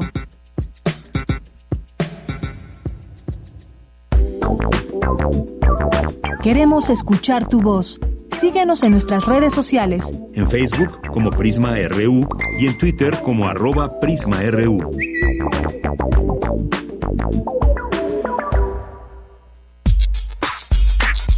Prisma RU. Relatamos al mundo. Bueno, pues siguiente charla. Híjole, es que todas han estado muy buenas y ya tenemos ahora al doctor Ariel Vilchis Reyes, él es médico cirujano, egresado de la Facultad de Medicina, eh, también tiene maestría en el campo de ciencias sociomédicas, área en gestión y políticas de salud, eh, doctorando en antropología física, eh, también pues ha hecho este trabajo en comunidad del Departamento de Salud Pública de la Facultad de Medicina, es coordinador de instructores de promoción de salud del Departamento de Salud Pública de la Facultad de Medicina, profesor titular de Salud Pública y Comunidad y Promoción de la salud en el ciclo de la vida. Bienvenido, doctor Ariel. Un gusto, muchísimas gracias por la invitación. Gracias por estar aquí. Bueno, con todo este currículum que acabo de leer, pues yo dije, vamos a hablar de salud, sí, pero también de la cultura de paz. ¿Cómo es que se relaciona esto? Cuéntanos, doctor. No, pues un gusto, muchísimas gracias por eh, eh, estos espacios. Pues la verdad es que van completamente de la mano, ¿no? Podríamos incluso hasta pensar eh, en una sinonimia de lo que es la paz y lo que es la salud. ¿no? Eh, la salud, como bien lo define la Organización Mundial de la Salud, es no solo la ausencia de la enfermedad, sino un equilibrio biopsicosocial. Eh, ahora nosotros también integramos el componente cultural, porque es una dimensión que hizo falta dentro de este modelo explicativo de la OMS, ya que gracias a introducir la perspectiva cultural, pues nos permite poder darnos cuenta de grandes divergencias y diversidades que se presentan en nuestras poblaciones humanas, ya que a partir de justo este componente cultural se generan las cosmovisiones, las diferentes maneras en ver el mundo. Y eso es bien importante que nosotros lo identifiquemos en el área de la salud, ya que dependiendo de cómo vean el mundo, cómo definan la salud las distintas poblaciones, serán los mecanismos de acción que realicen o implementen precisamente para procurar esta condición de salud y para prevenir aquellas que intervengan desde su cosmovisión en este proceso de generación de la salud. De ahí la importancia de que rescatemos esta dimensión cultural, ¿sí? y esta dimensión cultural únicamente la podemos hacer a partir del trabajo comunitario. El ir con las comunidades, escucharles, el eh, poder generar un espacio de intercambio de saberes, ya que a partir de la cultura de paz lo que nos menciona es que no hay una verdad absoluta, sino que uno de sus manifiestos es que estamos en un constante cambio que no hay una sola verdad, que esta verdad se va construyendo a partir de los diferentes contextos y que no hay ninguna jerarquía en cada uno de estos saberes. Lo que, por lo tanto, se deben de generar entonces espacios de diálogo homogéneo, horizontal entre cada una de estas cosmovisiones, pues para que logremos una interpretación un tanto más holística de todos estos procesos que nos van a afectar o nos están afectando como sociedad. También dentro de este aspecto cultural o dentro de esta inserción de la dimensión cultural en este modelo biopsicosociocultural que ahora se está charlando, también nos permite poder así reconocer que eh, los seres humanos no somos violentos por naturaleza, porque es algo de lo que se había mencionado o que se ha estado reproduciendo, como de estas eh, mentiras que se reproducen muchas veces y se vuelven verdad, en decir que incluso hasta hay sexos que son violentos, ¿no? Hablando pues, específicamente del componente masculino de los hombres. Eh, y bajo la percepción de la cultura de paz hace una gran referencia o diferencia entre lo que es la violencia y la agresión, en donde identifica que los seres humanos no somos no tenemos un gen de la violencia, no somos violentos por naturaleza, sino que estas características de la violencia se deben a esta distribución desigual de los recursos y el poder. De ahí que tengamos entonces otro de los aspectos importantes de la cultura de paz, la justicia la justicia que tiene que ver con el, la mejor distribución de estos recursos, que por lo tanto a la hora de que distribuyamos estos recursos homogéneamente vamos a tener mejores condiciones de salud y variablemente, pues probablemente un ambiente de paz, ¿no? En un ambiente en donde las personas no eh, se agreden en búsqueda de estos recursos, ¿no? De ahí esa diferencia de violencia y agresión. La violencia como aquella condición que eh, se hace incondicionada o condicionadamente, que procura o elimina un derecho de la persona, ¿no? Y la agresión es simplemente una respuesta hacia ante los hechos violentos. Entonces, de ahí que pues, se mencione que los seres humanos actuamos con agresión ante condiciones violentas de nuestras mismas circunstancias sociales. Claro, porque sí, efectivamente no es que nazcamos con un gen de, de violencia y demás, sino que todo esto pues es aprendido desafortunadamente.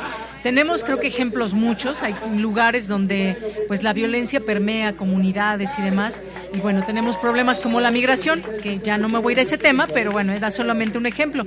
Pero esto de la cultura de paz, una propuesta eh, para una sola salud, que tiene que ver también nuestra salud con la salud mental, la salud física, y cómo a veces el vivir en ambientes que faltan muchas cosas y demás nos lleva a un tema también propicio para pues que tiene que ver con, con, la salud. Y hay veces, por otra parte, que hay gente que tiene todas las posibilidades de alimentarse bien, comer sano y demás, pero que no precisamente se alimentan del todo bien y esas son otras problemáticas. Entonces, aquí se reúne eso, esa idea de la paz, esa idea de la salud, pero cómo procurar también nuestra salud. Creo que son varios elementos en uno solo que lo podemos mezclar y tener pues mejores sociedades, yo creo, ¿no, doctor? Así es, ¿no? Eh, toca dos elementos muy importantes. Sí, la cultura de paz hace como una recopilación de todas estas perspectivas que nos apoyan precisamente en esta búsqueda de la justicia, como lo es la perspectiva de derechos humanos, como lo es la perspectiva de género, como es la perspectiva intercultural, como lo es la perspectiva interdisciplinaria, es decir, echa mano de todas las herramientas y saberes que tenemos a nuestro alcance para tener esta comprensión un poco más holística de esta condición tan compleja que es la salud. Pero como también hace mención, esto de la salud física, mental, social, cultural, no solo queda ahí, sino que ahora ya, por ejemplo, hablamos de salud planetaria, una sola salud o de salud global, que hacen referencia a que ahora no solamente debemos de procurar nuestro bien particular como condición humana, sino que debemos de pensar en los otros ecosistemas, debemos de pensar en la Pachamama, ¿no? Porque a partir de ahí, así es, si la Tierra está sana, ¿no? Si la Tierra tiene salud, si los diferentes ecosistemas, faunas, floras tienen salud, nosotros invariablemente vamos a ser poseedores de esa salud terrestre. Entonces, hoy en día, esta cultura de paz no solo abarca esta condición humana para la salud humana, sino también pensando ya de manera planetaria, de manera global, en los otros seres vivos con los que compartimos este ecosistema y de los que también tenemos una gran responsabilidad y debemos de procurarles para que podamos seguir subsistiendo existiendo. Claro que sí, pues doctor, muchas gracias por venir a explicarnos todo esto desde una parte holística, humanística y demás, que también siempre se requiere cuando hablamos de salud y ver en conjunto lo que sucede en un ser humano que implica pues todo el mundo, todas las personas. Muchas gracias. Muchísimas gracias por la invitación y nos vemos de nueva cuenta. Claro que sí, doctor Ariel Vilchis Reyes. gracias. buenas tardes. Prisma RU. Relatamos al mundo.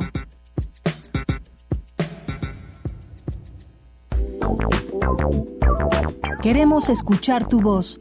Síguenos en nuestras redes sociales. En Facebook como Prisma RU y en Twitter como arroba PrismaRU.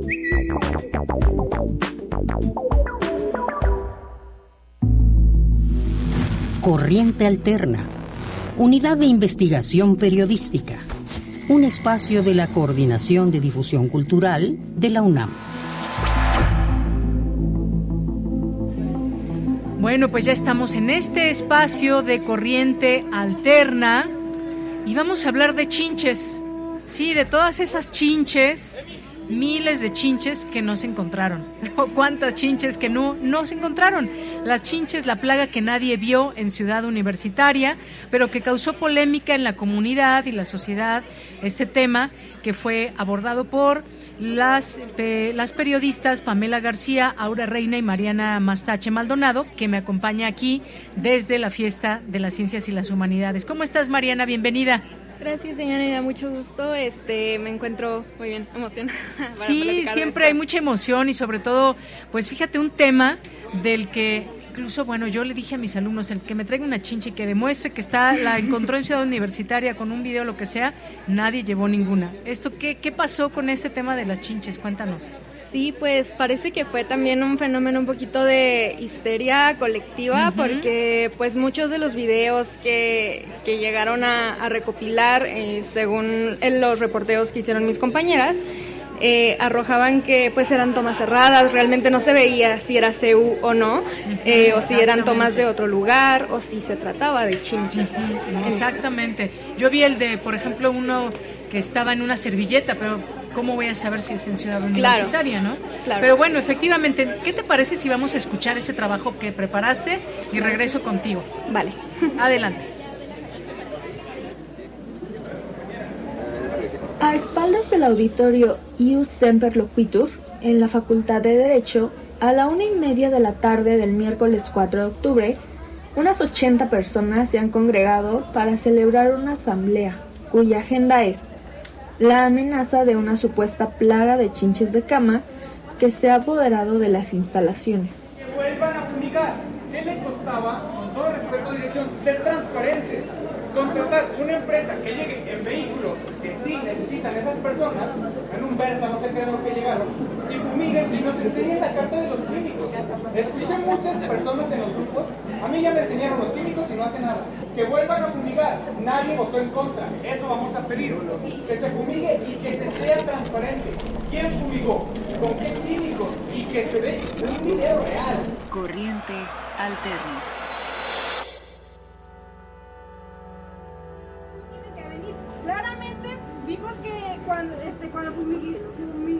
fumigaron, al otro día el olor era fatal. Yo soy de turno de la mañana y realmente me enfermé de la garganta porque era insoportable. En el un grupo de WhatsApp que tenemos este, se han pasado videos, pero realmente no, no, no se especifica bien el lugar de donde sea. O sea, realmente no dicen es en tal área específica. O sea, se ven los, ajá, se ven los estos bichitos, pero no, no sabemos. Y, ajá, y como me decía mi compañero, no sabemos si sí, realmente es aquí. ¿Y usted está a favor de las fumigaciones, incluso para la prevención de las chinchas? Pues yo digo que sí, para cualquiera que sea, porque en el tiempo que llevo no han este, fumigado también. No he visto que fumiguen. Una empresa que sí esté especializada en plagas. Que la certificación.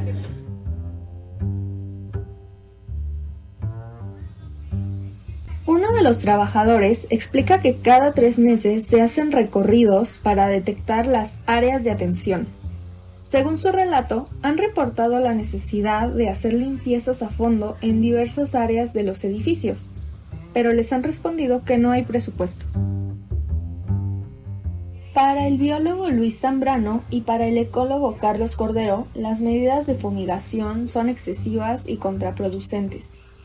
Cualquier medida tomada por las autoridades de la UNAM debería implementarse con base en evidencias concluyentes. No, la verdad es que las chinches son bastante complicadas. Nos explica Luis Zambrano. O sea, son animales muy complejos. O sea, lo primero este, que hay que ver es que las chinches, como no responden a ningún químico, pues hay que buscar, o sea, ningún químico sintético que se ha desarrollado para matar. Y hay muchos remedios caseros que luego funcionan muy bien. Lavar la ropa con agua muy caliente ayuda a matar las chinches. Y sí, efectivamente tienen preferencia por, por, eh, por esconderse en recovecos, son, son gregarias, o sea, se, se, forman grandes grupos en, en, sitios cubiertos. Ellas eh, rehuyen la, la luz. Detalla el doctor Cordero, especializado en la conducta evolutiva de los insectos y otros artrópodos. Eh, pero ellas pican de noche. Y pican en la oscuridad. Eso es, eso, es, eso es algo que hay que tomar en cuenta en la universidad, ¿cuánta gente se queda en la noche? Por muy en ciudad que vivamos, vivimos en un ecosistema. En el único momento en el que nos tenemos que preocupar seriamente es si se vuelven plaga. Pero para eso, pues hay que, hay que tener la evidencia de que se están volviendo plaga. Esta misma mañana fumigaron la biblioteca. A pesar de no haber visto un solo ejemplar de las Simix lectularios, no puede dejar de sentir comezón cada que habla o piensa en ellas.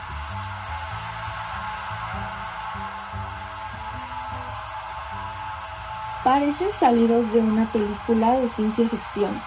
Están vestidos de blanco y fumigan las instalaciones de la Facultad de Veterinaria, que la tarde de este jueves 5 de octubre se encuentran desiertas. Corriente alterna. Pues vaya tema, Mariana, porque pues no hubo una evidencia eh, pues clara de que hubiera eh, chinches y es muy importante lo que dice también el doctor Luis Zambrano porque pues desafortunadamente estos eh, químicos pueden afectar a otros insectos. Claro, eh, inclusive mencionaba que la fumigación como tal, aún si se hace, pues no tiene un efecto sobre las chinches y realmente termina atacando a otras especies que son bastante importantes eh, ecosistémicamente, como por ejemplo las abejas. Y eso sí se documentó, la muerte de estos animales. Efectivamente, había muerte de abejas, imagínense. Así que, pues bueno, un trabajo muy importante que se hizo ahí desde Corriente Alterna y que, pues bueno, hay que leer este fin de semana para que podamos leer toda esta publicación completa y no nos dejemos influenciar por toda esta histeria colectiva. Sabemos que a nadie le agradan insectos como estas chinches, pero además justamente así se llaman chinches de cama porque se alojan en colchones, en ropa, en ropa de cama y demás, pero no precisamente en los salones de clase donde los materiales no tienen que ver con estas telas y demás, así que pues cero a la histeria colectiva, eh, siempre pues tener una evidencia clara de las cosas, pero no hubo infestación de chinches en Ciudad Universitaria. No, como tal no la hubo, no hubo evidencia, eh, los investigadores me comentaron que cada digamos, diario, cada día les comunicaban sobre si había o no y realmente nunca hubo ninguna actualización al tema. Entonces, este, pues podríamos decir que nunca hubo una infestación y pues empezaron a hacer estas fumigaciones, entre comillas, preventivas, pero pues de nuevo estos efectos eh, no deseados en las demás especies pues se tienen que tomar en cuenta. Y bueno, ahí también un poco sobre qué tanto hacemos caso a fake news o nos dejamos llevar por las redes o que si lo vimos en otra parte del mundo. En otras ciudades donde las chinches sí son un problema, pues ahí este sucede que no se, no se alojan en, en, centros educativos, están en hoteles, están en cines y demás. Exactamente, como el caso de Francia, específicamente en París, ¿no? Que hubo ahí este, esta situación tan pues grave, ahí sí había una evidencia total y absoluta. Bueno, pues Mariana Mastache Maldonado, muchas gracias. Ella forma parte de la Unidad de Investigaciones Periodísticas Corriente Alterna. Gracias por tu visita, como siempre. Muchas gracias, Deyanira. Hasta luego. Continuamos. Prisma RU. Relatamos al mundo.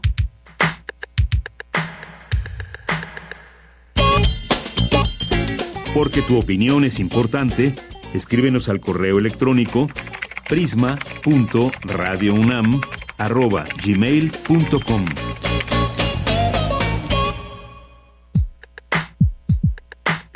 Relatamos al mundo. Relatamos al mundo.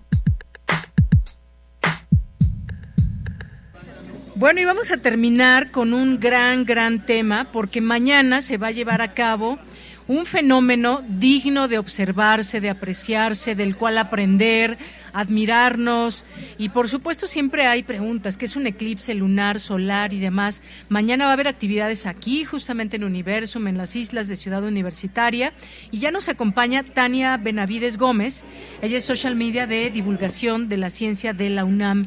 ¿Cómo estás Tania? Bienvenida. Muy bien, muchas gracias por la invitación, encantada de estar en la fiesta otra vez. Otra vez, ¿verdad? Oye, y pues cuéntanos, mañana hay un fenómeno muy importante que yo digo, pues hay que salir todos a aprender y a verlo, no directamente, ahorita nos vas a decir las advertencias que hay que tomar en cuenta, pero háblanos de este, en principio, de este fenómeno.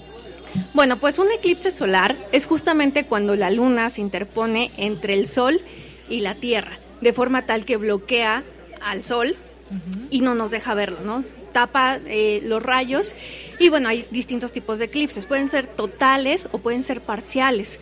Cuando un eclipse es total, quiere decir que los rayos del sol ya no pasan y entonces todo se oscurece.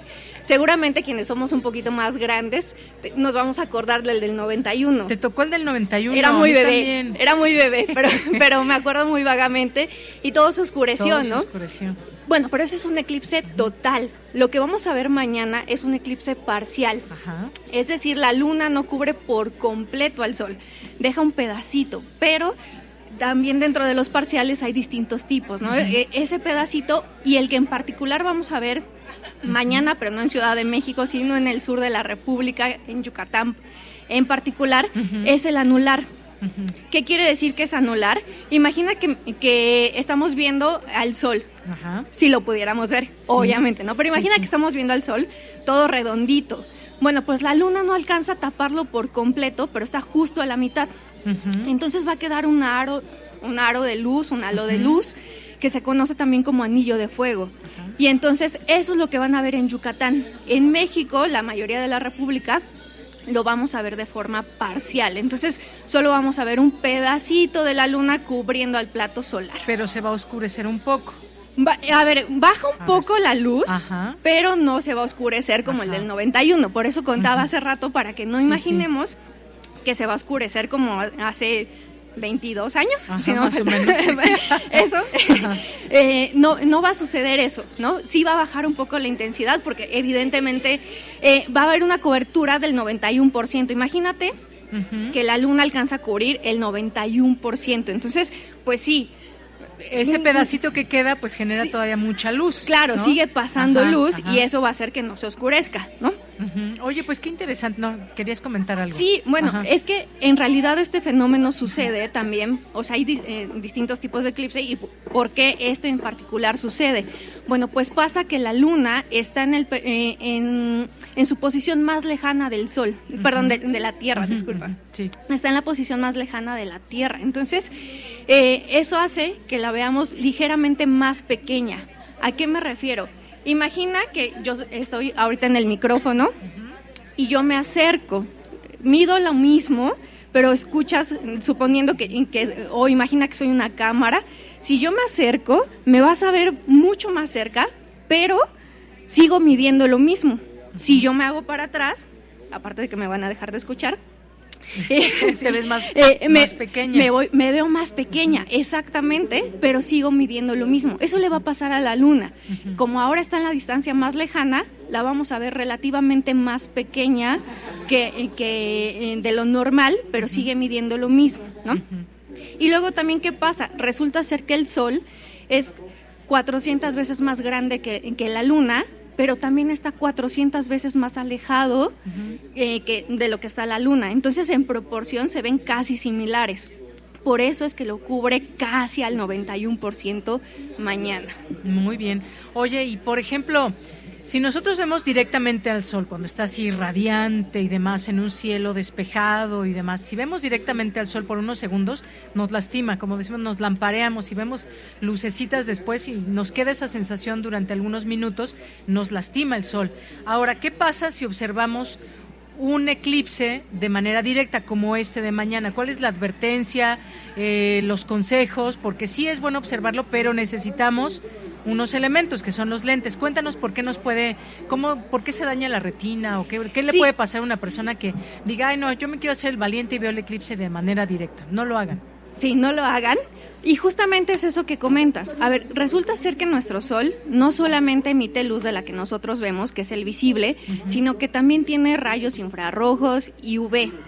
Entonces, esos rayos son los que nos lastiman la retina. De hecho, ni siquiera en un día común lo podemos ver. En el eclipse, pues es exactamente lo mismo. Nos estamos exponiendo a ese tipo de rayos y nos lastiman la retina. ¿no? Entonces, por eso es importante que ya sea que utilices un, eh, utilices estos lentes especializados que son ISO, no me acuerdo la normativa, ahora la, te, reviso el dato, pero que veamos, eh, utilicemos esos lentes, que eh, si lo ves por telescopio, también tengan un filtro o bien que no lo veas de forma directa. ¿A qué me refiero? ¿Te acuerdas de estas cajitas que luego se hacen que parecen como, como eh, cámaras oscuras con las que inició la fotografía? Bueno, abres de un lado, la imagen se proyecta y entonces ya no la ves de forma directa.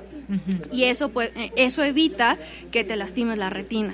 Entonces, súper importante nunca ver al sol, aún con o sin eclipse, es importante no verlo de forma directa. Es más, aunque traigas la, la protección, tampoco es importante, eh, tampoco es bueno exponerte tanto tiempo. Entonces hay que verlo por periodos pequeñitos, exactamente. Oye, aquí qué actividades va a haber para las personas que nos están escuchando que, que no pudieron venir hoy, pero que mañana, día de eclipse, vienen aquí. ¿Qué es lo que va a haber? Bueno, pues mañana vamos a tener algunas observaciones con telescopio eh, para, que, para que se sumen, vean el fenómeno tal cual, que nadie se los platique. Y también dentro de la fiesta de las ciencias y de las humanidades eh, tenemos una charla en vivo con el Instituto de Astronomía, expertos en materia para que se conecten, lo sigan a través de nuestras redes sociales. Estamos por distintas redes, por la de Universum, por la de nuestra revista Como Ves, por divulgación de la ciencia, Ciencia UNAM y eh, el Museo de la Luz va a tener actividades, ahora que se está mudando a Mérida, va a tener actividades allá. Entonces también, pues si andan en Mérida, pues que vayan y disfruten de este fenómeno desde allá, que aparte lo van a ver en plenitud. Exactamente. Bueno, pues yo lo único que quiero decirles es que no se pierdan este esta posibilidad de observar un fenómeno como ese, que no, no es que lo tengamos eh, cada año, ni mucho menos. Por ejemplo, del 91 yo recuerdo cuando, cuando estaban hablando de este eclipse y demás, decían, uy, no va a pasar uno en no sé cuántos cientos de años o no sé, en décadas, ¿no? Entonces, esta es una oportunidad para que lo vean porque no, no son tan seguidos, digamos. Eh, en realidad, fíjate que los eclipses son relativamente seguidos, pero no nos, no nos eh, tocan, por así decirlo, no nos tocan siempre, ¿no? O sea, de repente nos pueden tocar en México y vamos un pedacito, pero también... Eh, recuerda que el eclipse está sucediendo porque estamos tapando ya sea el sol o a la luna, ¿no?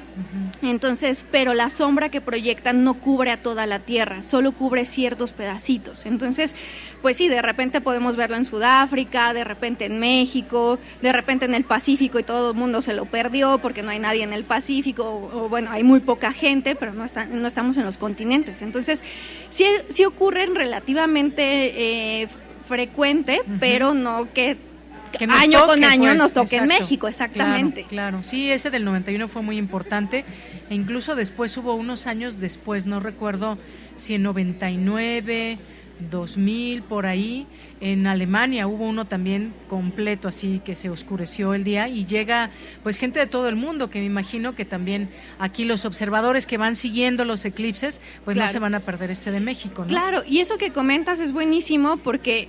Eh, Realmente también los eclipses nos permiten estudiar muchos otros fenómenos, por ejemplo, la, en la corona solar, y entonces pues es todo un fenómeno para los astrónomos, o por ejemplo en la biología, que hace muchos años pues no se sabía mucho sobre los animales y la conducta de los animales, bueno, pues ahora también nos permite estudiar la conducta, conciencia ciudadana, ¿no? Entonces, también despiertan el interés de las personas pues a todo a todo momento y, y, a muchas comunidades científicas, ¿no? Bueno, pues sintamos esa emoción de un eclipse mañana aquí en, en Universum, en el marco de esta fiesta de las ciencias y las humanidades. También va a estar el picnic a la sombra, que es eh, ahí en las islas de Ciudad Universitaria, para que puedan disfrutarlo. Pues muchísimas gracias, Tania, por estar aquí en Prisma RU. Un gusto, muchas gracias. Gracias, hasta luego. Ella es social media de divulgación de la ciencia de la UNAM. Continuamos. Queremos escuchar tu voz. Síguenos en nuestras redes sociales. En Facebook como Prisma RU y en Twitter como arroba PrismaRU.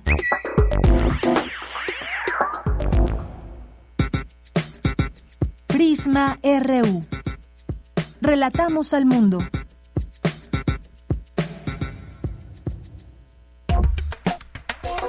Tu opinión es muy importante.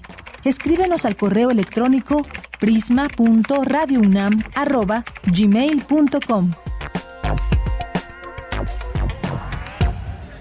Vamos ya casi cerrando el programa, pero tenemos aquí la visita de una estudiante, un estudiante también de Ciencias de la Tierra, una carrera que ahorita nos van a decir cuántos años tiene, eh, porque, pues bueno, muy interesante también, que queda muy ad hoc con lo que estamos viendo en esta fiesta. Y bueno, pues, ¿cómo te llamas? Eh, yo soy Lilian.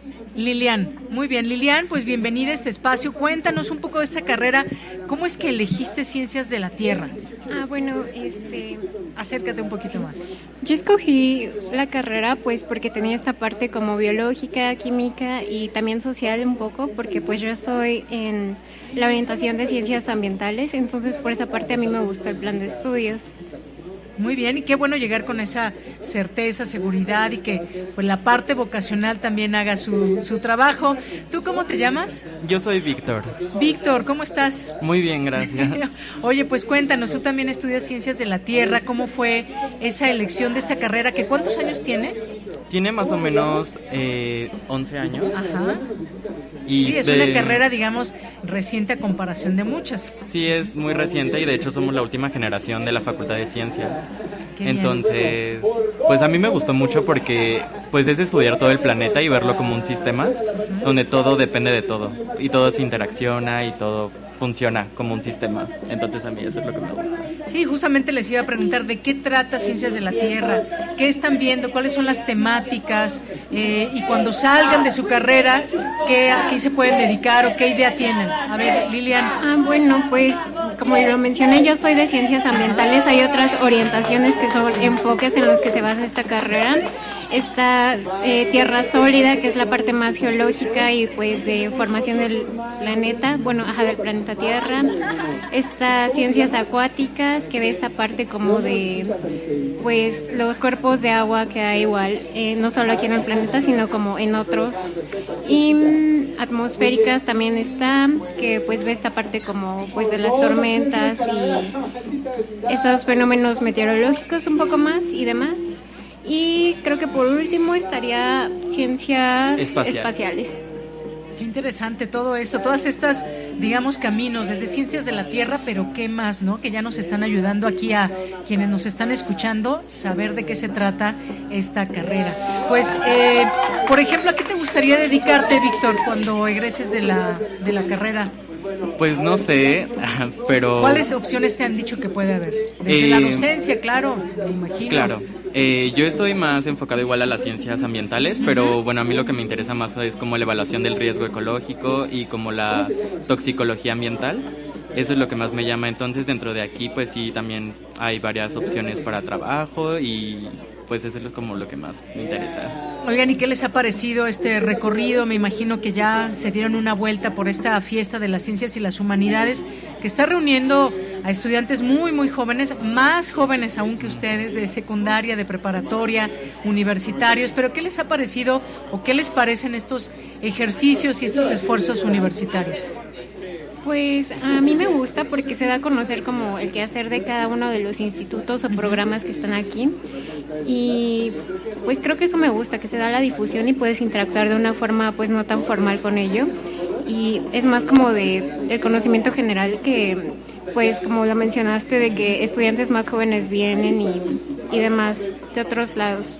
Muy bien, gracias Lilian y Víctor. Eh, pues, ¿qué te ha parecido el recorrido que has dado? ¿Qué es lo que te gusta más de esta fiesta? ¿Es la primera vez que vienes? Sí, es la primera vez que vengo y a mí se me hizo muy interesante. No sabía que existían esta clase de proyectos. Aparte, la manera en que conectan con los alumnos se me hace muy buena estrategia porque es como interactivo, juegos y así. Y bueno, de parte de las ciencias de la Tierra, los institutos que están aquí se me hacen las dinámicas que tienen se me hacen muy interesantes que el Instituto de Ciencias del Mar, el Instituto de Ciencias Atmosféricas. De hecho, Lili participó en uno como ponente y también estuvo muy interesante. Ay, qué bien. Pues gracias por platicarnos también su experiencia de cómo, eh, de qué es lo que les impacta, qué es lo que les interesa también y que sean parte también, porque yo los veo a ustedes como que en las siguientes ediciones van a estar aquí dando pláticas, resolviendo preguntas de muchos y muchas estudiantes en este espacio. Así que muchas gracias Lilian, Víctor, por estar aquí en este programa de Radio UNAM que se llama Prisma RU. Gracias. Muchas gracias. Hasta luego. Hasta luego. Bueno, pues ya casi nos vamos acercando al final de esta emisión. Ha sido de verdad un gusto, un placer poder estar aquí con todo este equipo que conforma Universum y tantas y tantas personas que se reúnen de distintas instancias universitarias, institutos, em, dependencias. Y bueno, pues nada, no nos resta más que agradecer la posibilidad que nos dan de acercarnos también a este público que está en vivo, que pasan, que preguntan, que ven cómo se está haciendo un programa en vivo que está dando voz a personalidades de la ciencia, de las humanidades, a todo este equipo que siempre acompaña esas transmisiones. Y a ustedes radioescuchas que nos van siguiendo y que nos hacen llegar sus mensajes y nos echan porras y nos dicen yo los estoy escuchando como Andrés Mar que está por aquí también o a Guerrero que nos dice eh, recomendaban la del 14 pero ya está en escasa. Bueno, a ver, no, no sé exactamente de qué habla aquí Guerrero, pero bueno, a la mica, la mica para soldar, dice del 12 de sombras. Bueno, pues les recomendamos que hagan esta búsqueda antes de mirar a través de un filtro el, el eclipse. La invitación sigue siendo permanente para que aquí lo hagan, porque aquí van a estar expertos y expertas que nos puedan resolver todas las dudas, incluso cómo poder observar este eclipse. Gabriel Ánimas Hola, yo he visto eclipses con vidrio de soldador sombra 14 pero según lo dijo un especialista, es seguro. Gracias, Gabriel. Eh, nuestros amigos y amigas de Corriente Alterna también por aquí. Andrea, muchas gracias. Gabani, Marco Fernández, Amelia eh, Bacher nos dice, ya entré a clases de Yanira, ahora estoy solo por esta vía. Estoy pendiente de las instrucciones para ir a ver el concierto, escuchar el concierto del día de hoy. Rosario eh, también. Durán, muchas gracias y a todas las personas que nos están escribiendo por aquí, como Aarón Barreto. Muchas, muchas gracias. Y bueno, ya nos vamos a despedir. Antes, qué bonito sonido se escucha ahí a lo lejos. Bueno, nos vamos a despedir. Antes, por supuesto, los agradecimientos que son nuestros créditos para quienes nos están escuchando. Todo el equipo que conforma eh, Radio UNAM y en este programa Prisma RU, en la producción Marco Lubián, Denis Licea, Omar Tercero, en la operación técnica Emanuel Silva, Francisco Chamorro, Rubén Piña, Arturo González en cabina de Radio UNAM, Enrique Pacheco en la continuidad, en la información, Abraham Menchaca, Virginia Sánchez, Cristina Godínez, Daniel Olivares. En las redes sociales, Iván Martínez. Un agradecimiento especial a Amparo del Alto, está por aquí. Bueno, Amparo, si nos está, aquí estás, Amparo, muchas, muchas gracias. También eh, muchas gracias a pues la atención aquí a medios de Universum con Amparo. Eh, y vamos a cerrar con una canción. Bueno, yo soy de Yanira Morán, muchas gracias, buen provecho y nos escuchamos el próximo lunes. Nos vamos a despedir con esta canción de que se llama La carrera por el premio que interpreta de Flaming Lips. Gracias, fue un gusto y hasta la próxima.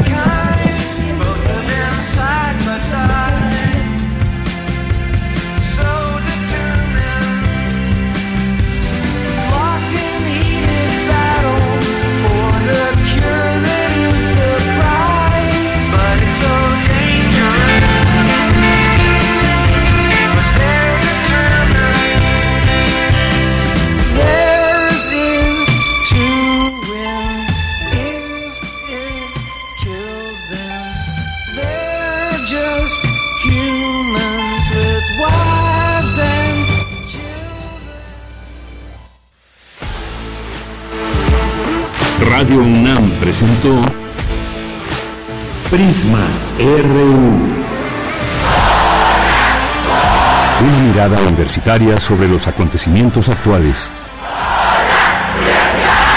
Prisma RU. Relatamos al mundo.